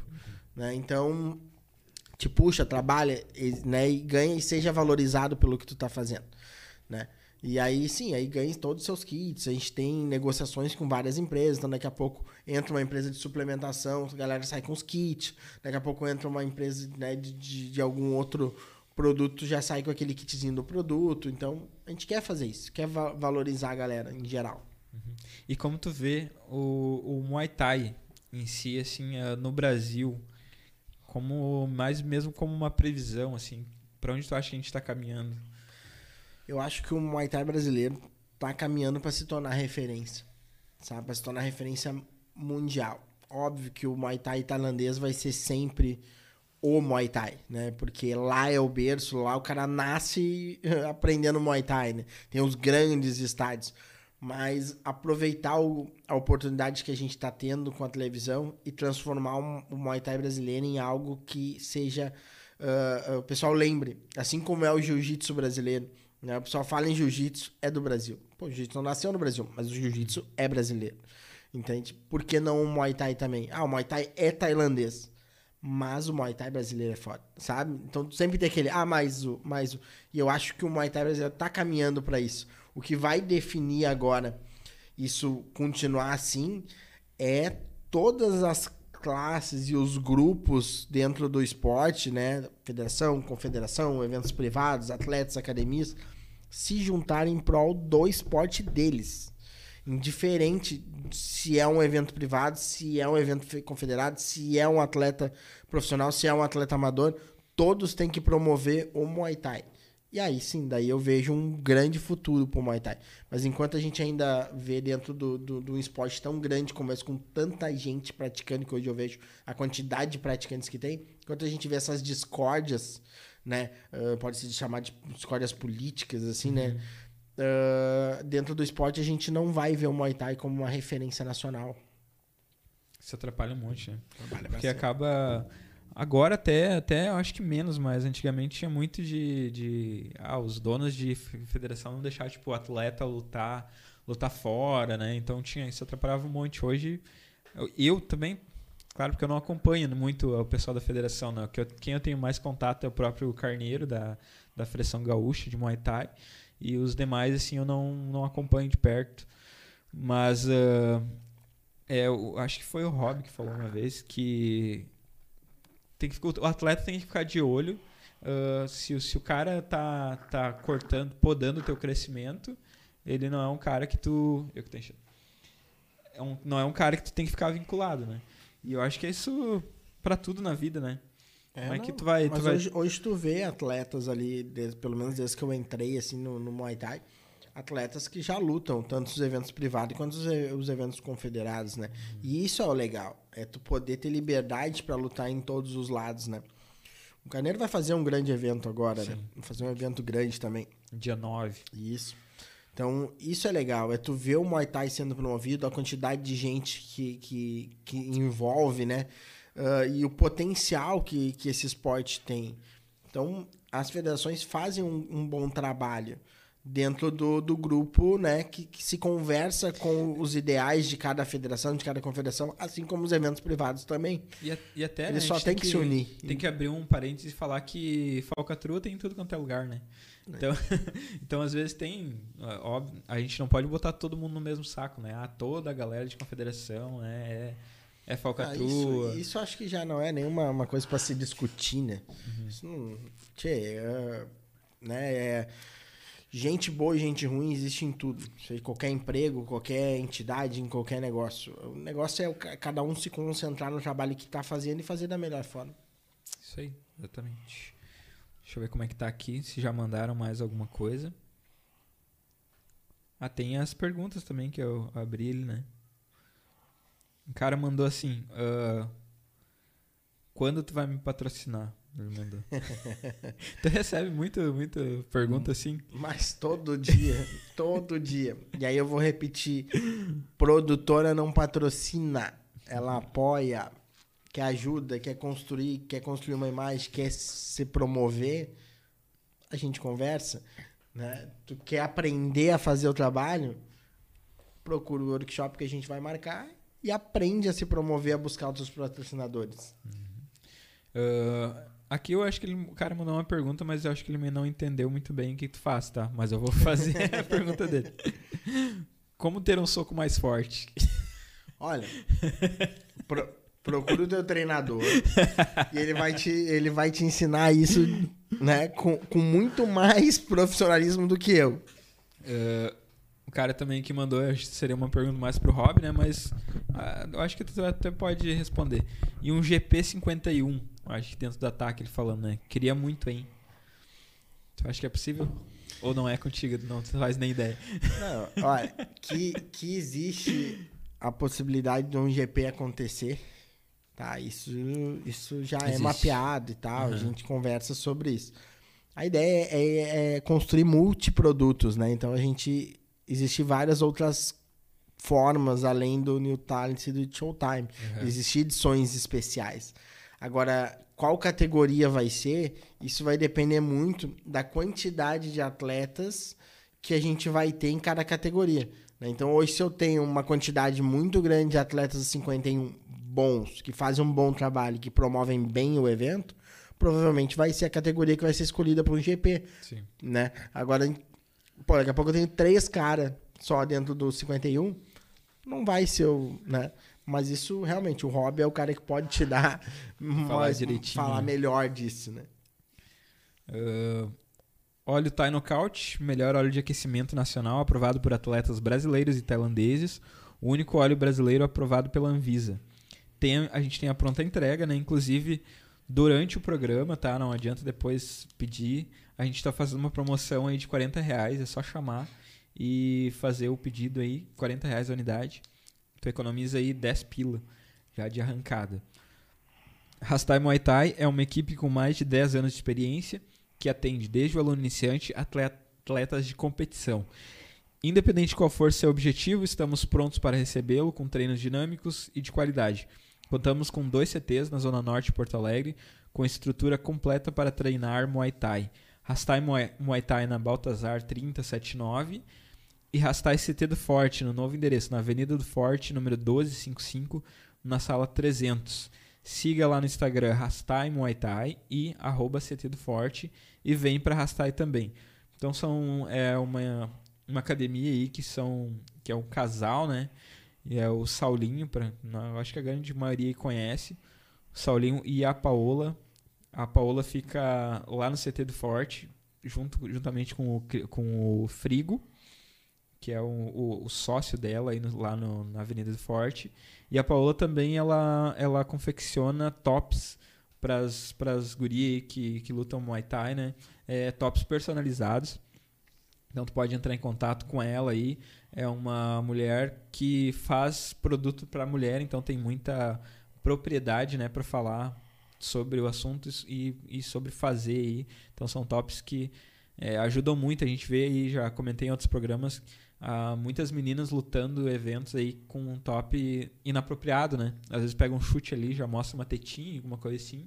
Então é complicado até para quem, para o juiz, é complicado para todo mundo. Então nada mais correto do que tu tá é, com equipamento para o que tu adequado, vai fazer, né? né? Isso aí, equipamento adequado, essa é a palavra. Então entre em contato lá com a, com a Paola, né? Pode chamar já o CT do Forte ou Rastai Muay Thai ou a Paola mesmo e diretamente lá no Instagram e garante aí que ela faz personalizadinho, pode ser para tua academia, pode ser com teu nome, é só entrar em, com ela, em contato com ela que ela já te dá a morta aí direitinho. E por último, mas não menos importante, JM Engenharia é uma empresa especializada em consultoria técnica para acompanhamento da execução de construções e reformas, gerenciamento de obras e projetos da Fundação Alabits. Segue lá no Instagram Juliano Mendes, que é um grande apoiador aí do esporte. Tá inclusive aí colocando 500 reais aí pro vencedor do Serra Tai, né, evento aí que vai acontecer em agosto. Então é um cara aí que apoia tudo que quanto é coisa que tem de, de Muay Thai e o cara tá tá apoiando, tá, tá envolvido, então é, é um cara que merece aí nosso, o nosso olhar, né? E o nosso, pelo menos nossa curtidinha lá no. Seguir o perfil do cara lá no, no Instagram. Certo? O que, que, tu acha? Vamos ver aqui, ó. O Rob mandou só um olhinho e, um, e uma carinha trancando. Não, não, quer, não quer se responsabilizar também. Mas, Surpresas. Boa. Acompanhe e descubram. Isso aí. Então acho que já vamos, já vamos ali para escutar os áudios de quem mandou, né, Rodrigo? Vai lá. Daí vai foram lá. só duas pessoas, mas já tá valendo aí, já, já vai ser. A gente gosta de fazer uns negocinho diferente, né? Vamos botar primeiro, então. Não vou falar o nome para não influenciar, tá? Então eu vou colocar aqui o, o, áudio e daí depois a galera também pode dizer no chat aí se a história, qual história foi melhor. O maior perrengue que eu já passei com Muay Thai foi no meu primeiro evento, lá em 2018, por volta de março. A gente saiu do evento super tarde. A, a Luana Deon tava de calção de Muay Thai, medalha, cabelo todo descabelado. E a gente parou com a, com a equipe numa, num posto de gasolina, né? Para o pessoal ir no banheiro, jantar e tal. E quando a gente viu, a gente tinha invadido um casamento. Esse foi o maior perrengue que eu já passei no, por causa do Muay Thai. Tá, e a galera já, já pode votar. Vota no chat aí pra participar. Essa é a história número um, tá? Vamos pra número dois aqui. Banha. Meu maior perrengue no Muay Thai foi quando eu tive que tirar a orelha, um pedaço da orelha e botar atrás do olho. É? Explico troca. Tava no sparring com meu professor. Ele me deu um chute, pegou no meu olho, enfiou meu olho para trás. E daí eu tive que fazer uma cirurgia, tive que arrancar um pedaço da cartilagem da orelha esquerda e botar atrás do olho direito. Caralho, hein? Que... Duas histórias boas aí, hein? Então, a gente vai dar em uns 10 minutinhos pra galera comentar aí no chat qual foi a melhor história. E aí depois a gente a gente vota aí. E o teste, eu li, eu li a propaganda do teste, né? Tá uhum. dizendo que eu não li. Será que ele tinha ido no banheiro essa hora, senhor teste? Deixa eu ver aqui. Eu tenho quase certeza que eu li. Hum, Mas eu leio de novo o teste, não tem problema. Royal Thai Photography. Deixa eu ver aqui que eu tinha marcado como lido, ó. Sim, eu li sim. Eu sou organizado nessa questão aí. Uh, a Royal Thai é um testemunho, pois não apenas aponta uma lente, ela constrói significados e conta a sua história. Siga lá no Instagram, arroba Royal, Thai, Royal Thai Photography. Eu tenho certeza que eu li agora, eu lembrei. Que eu até falei que ele vai estar no CBS, né? Uhum. Então, aí, ó, eu acho que não estava assistindo o teste. Que nem um. Quer ganhar um merchan extra, hein? Vou mandar um boleto. que nem um atleta que veio me cobrar essa semana que eu não tinha pago ele do debate resenha Muay Thai. E nem vou contar que o atleta é da minha equipe, né? Daí eu falei, cara, eu, eu, eu, falei lá, eu falo em todo o programa. Se não tá assistindo o programa e não vem atrás do pagamento, eu não mando, né? O cara tem que. O cara tem que, no mínimo, estar tá assistindo ou alguém da equipe falar para ele, ó, ganhou lá, meu. Vai lá. então eu fico esperando me chamar no, no chat aí, que é assim que funciona o bagulho. Rodrigo, quais são os projetos aí pro futuro? Ah, então, Do tia, Rodrigo agora, né? Esquecer gente... um pouquinho o ataque falar eu, de ti um pouquinho. Eu venho analisando aí um pouco do mercado e tal. Né? Eu fiz a minha saída agora da RBS, né? Então vai fazer um mês. Eu deixei a RBS como funcionário uhum. e passei a fornecer apenas para a Rede Globo mesmo. Então, produção de conteúdos. Uh, recebi um, algumas demandas, né? Então a gente vai estar tá avaliando aí mais alguns eventos agora para levar para TV. Uhum. Uh, não necessariamente eventos de Muay Thai, mas né, em geral, assim para completar o, o, o, a cartela da televisão. E temos algumas, algumas provocações que a Globosat fez para produção de materiais uh, de conteúdo mesmo. Uhum. A gente tem um projeto de um, de um primeiro reality show de Muay Thai. Bah, que tá, foda. Então, né, um, vamos brifar só assim, mas não deixa o futuro vai, vai contar mais detalhes por enquanto. A gente marca um outro dia e conta mais detalhes depois que tiver mais, mais adiantado, adiantado. as sessões. A recém, por enquanto, foi. A gente recebeu a demanda.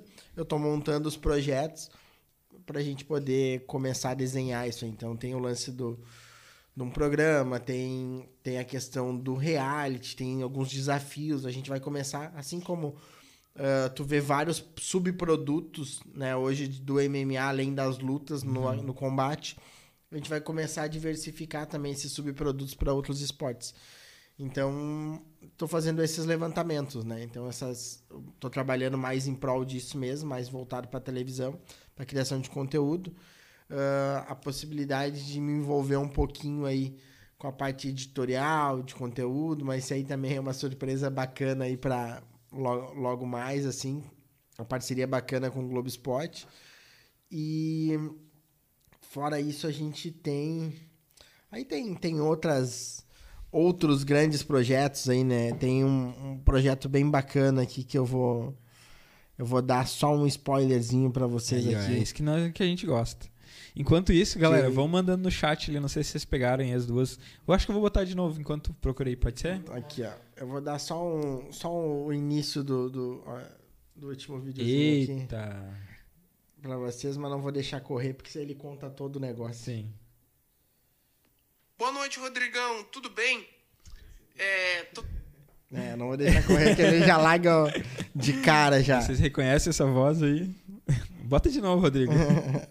Ele já larga de cara aí. Mas quem é, dá pra botar ou não dá? Dá. dá.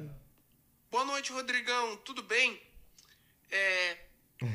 Anderson Silva, pra quem não se ligou aí, né, gurizada? Galera que é mais... É, não. Gente boa ele, tia. Estamos fazendo um projeto em conjunto aí muito bacana aí. Se der certo, vai, vai realmente revolucionar o, o estado do Rio Grande do Sul em, em questão de artes marciais. Show de bola. Então eu vou colocar mais uma vez aqui os, as duas, a história número um, né? Que foi da guria, né? Primeiro. Então vamos lá. Opa, agora eu tirei som. O bucar aberto. O maior perrengue que eu já passei com Muay Thai foi no meu primeiro evento, lá em 2018, por volta de março. A gente saiu do evento super tarde. A, a Luana Deon tava de calção de Muay Thai, medalha, cabelo todo descabelado. E a gente parou com a, com a equipe numa, num posto de gasolina, né? Pro pessoal ir no banheiro, jantar e tal. E quando a gente viu, a gente tinha invadido um casamento. Esse foi o maior perrengue que eu já passei no, por causa do Muay Thai. E a história número dois é do. É do olho, do olho que virou orelha, orelha que virou olho. Banha. Meu maior perrengue no Muay Thai foi quando eu tive que tirar a orelha, um pedaço da orelha e botar atrás do olho. Explico. Troca. Tava no sparring com meu professor. Ele me deu um chute, pegou no meu olho, enfiou meu olho para trás. E daí eu tive que fazer uma cirurgia, tive que arrancar um pedaço da cartilagem da orelha esquerda e botar atrás do olho direito.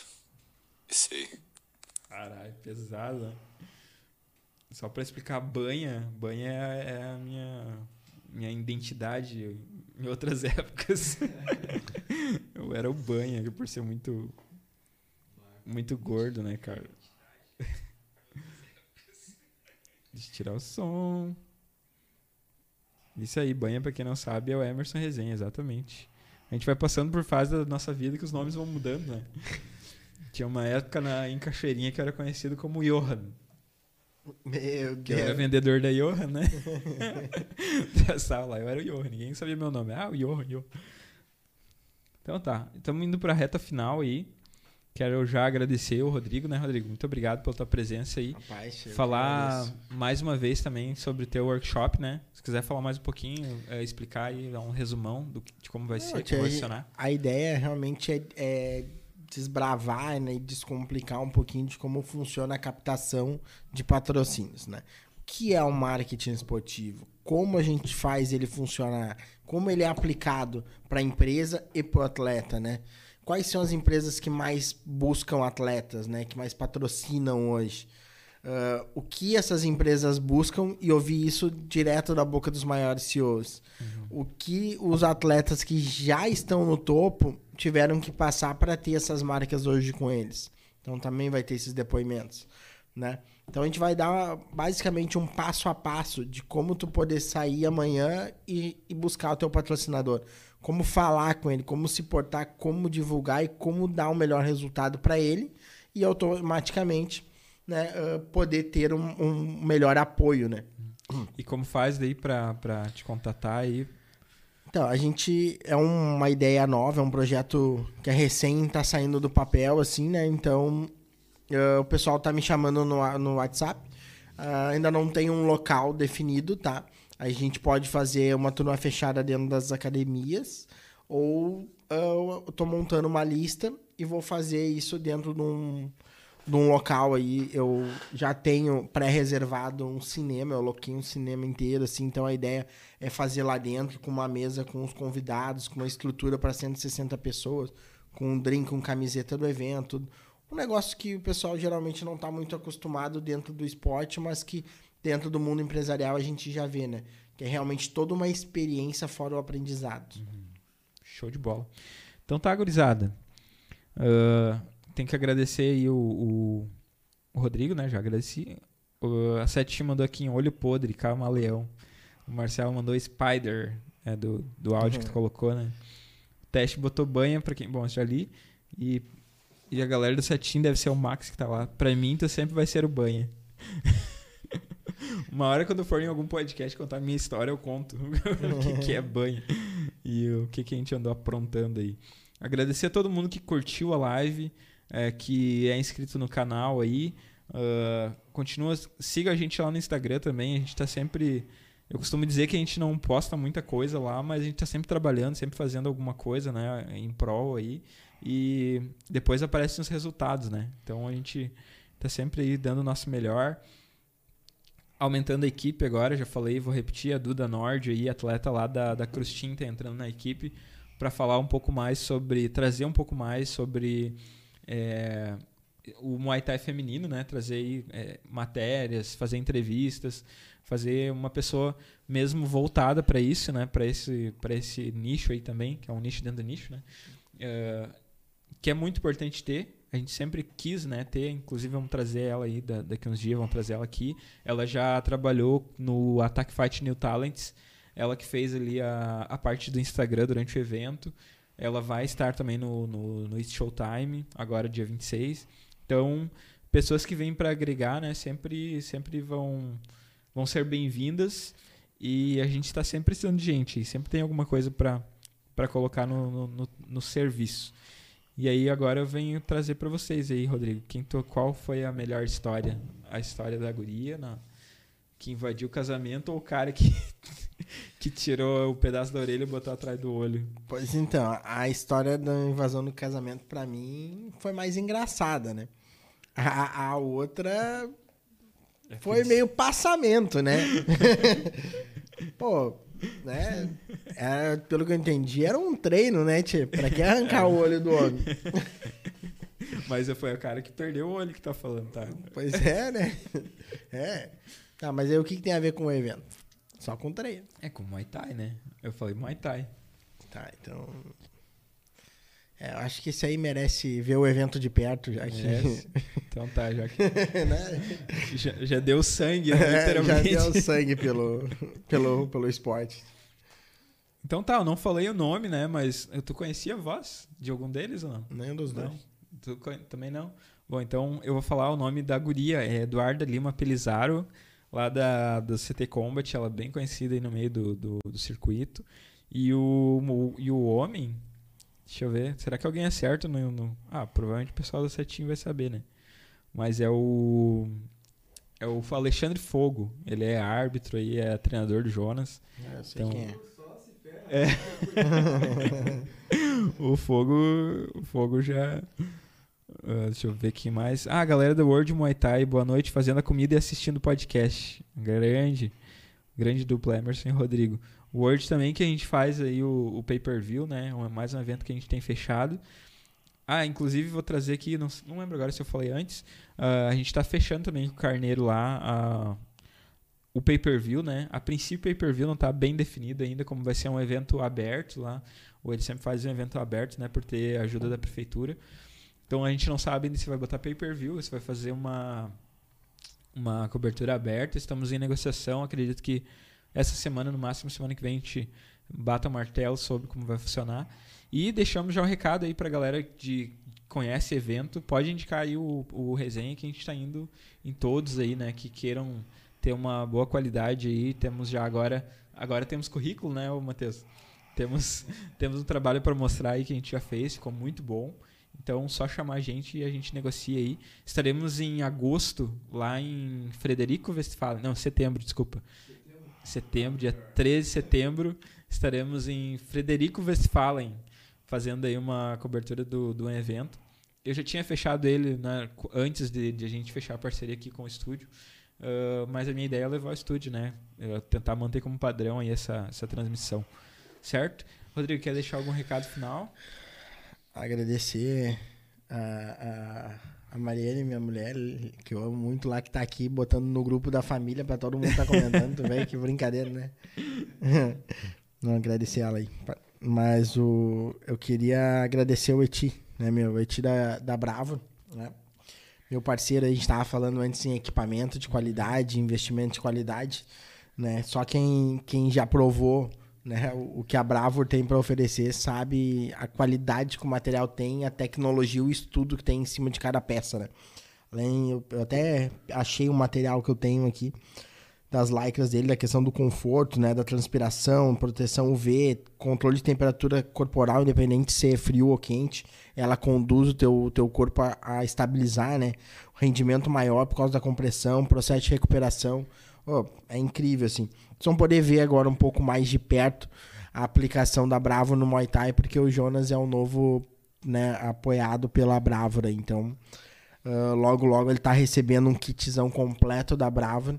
E aí ele vai, vocês vão poder ver o que, que é uma lycra de compressão, as camisetas, os, os, produtos deles no dia a dia. Então é incrível, tem que ver, tu, tu soa, em vez de ficar aquela lycra molhada, né, ela evapora, assim, ó. E outra, o, o, não tem aquelas dobras grossas, né? Que geralmente tem, porque a, a Lycra acaba sendo. O pessoal usa muito o modelo padrão do surf, então ele é mais grosso, ele é mais, né? Mais, umas, umas costuras maiores, assim. E a deles não, foi todo um estudo em cima, até porque começou no, no jiu-jitsu, então na hora de tu rolar pra te não sentir aquele caroço no, no, por baixo do kimono, eles criaram uma costura específica, assim. O, o produto com uma impressão em alta qualidade.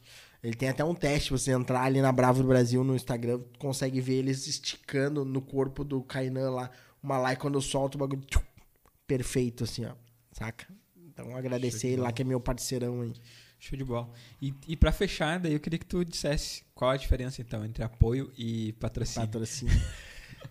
Tchê, apoio. Apoio é o cara que ele tá te dando, uh, te entregando um serviço ou uma permuta para reduzir o teu custo tá? Então, um atleta, um atleta quando ele tem um apoio, ah, eu tenho uma fábrica de suplementos, eu vou lá e patrocino o atleta com o meu produto. Eu sou um apoiador desse atleta. Entendeu? Eu estou reduzindo o custo que ele tem. Hoje, para ele ser atleta, ele tem que ter suplemento, ele tem que ter roupa, ele tem que ter equipamento, ele tem que ter uma academia para treinar, ele tem que ter comida, ele tem que. Sabe? Então, como é que eu reduzo o meu custo de vida, né, de, de, de estrutura para ser atleta? Primeiro passo é o apoio. Tu vai atrás de quem pode te apoiar nas coisas básicas, fisioterapeuta, nutrição, né? E vai reduzindo. O patrocinador é o cara que vai te dar verba direta, é o cara que vai botar dinheiro e tu vai começar a ter um salário para poder viver do teu esporte e não depender de um outro trabalho. A mesma coisa um evento. Primeiro o evento sai sempre em busca dos apoiadores, que é para reduzir o máximo de custo que ele tem com hotel, despesa, translado, carro de aluguel, avião, o que for. Uh, e depois ele vai atrás de patrocinador, que é para pagar a diferença de custos e para poder começar a ter margem de lucro. Né? Então, o apoio é o cara que te entrega um serviço ou te, te abona um, um, custo, e o patrocinador é o cara que entra com um dinheiro, com um verba onde tu administra e lucra com uma margem daquilo ali. Show de bola. Terminamos bem? Gostou de vir? Não, muito obrigado. Foi bem massa, a experiência foi bacana.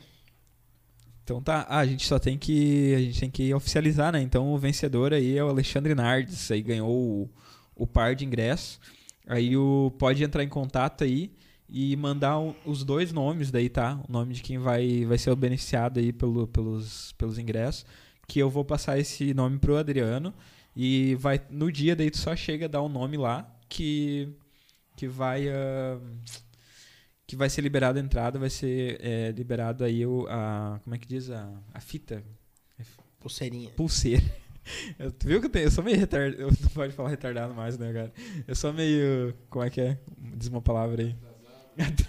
meio lesadinho, assim. Meio lesado. Eu devia estar indo bem de boa, assim, e foge uma palavra. Faz parte. Uh, certo? Então era isso aí. Muito obrigado a todo mundo que ficou uh, ficou aí na, na live aí até o final. É, agradeço. Quem quiser, siga a gente aí no, nas redes sociais, né? E era isso. Muito obrigado aos nossos patrocinadores.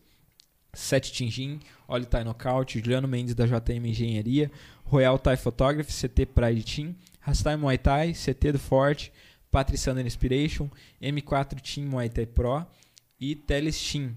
E o apoio da Ogro Produções que são as pessoas aí que fazem a gente que dão as condições aí, né, que fazem a gente estar no ar. Aí a minha esposa, a minha amada esposa mandou a palavra é tonto. Isso é, é, é, é, é, o amor, né, cara? Ela é a pessoa que sabe disso. né? Tem... Bocó também, vou ver se ela vai mandar mais alguma coisa aqui. Só para só, só pra eu fechar com chave de ouro, né? Mas aí eu vou deixar a pergunta, né? é, mais tonto e mais bocó é sou eu ou quem casou comigo? Alguém quer dormir fora de casa hoje, Matheus? Quer dormir no sofá. Muito boa noite, um beijo especial para minha esposa, então, né? Para minha filha, provavelmente está lá assistindo também. E semana que vem estamos aí novamente. Um abraço a todos, valeu, até mais.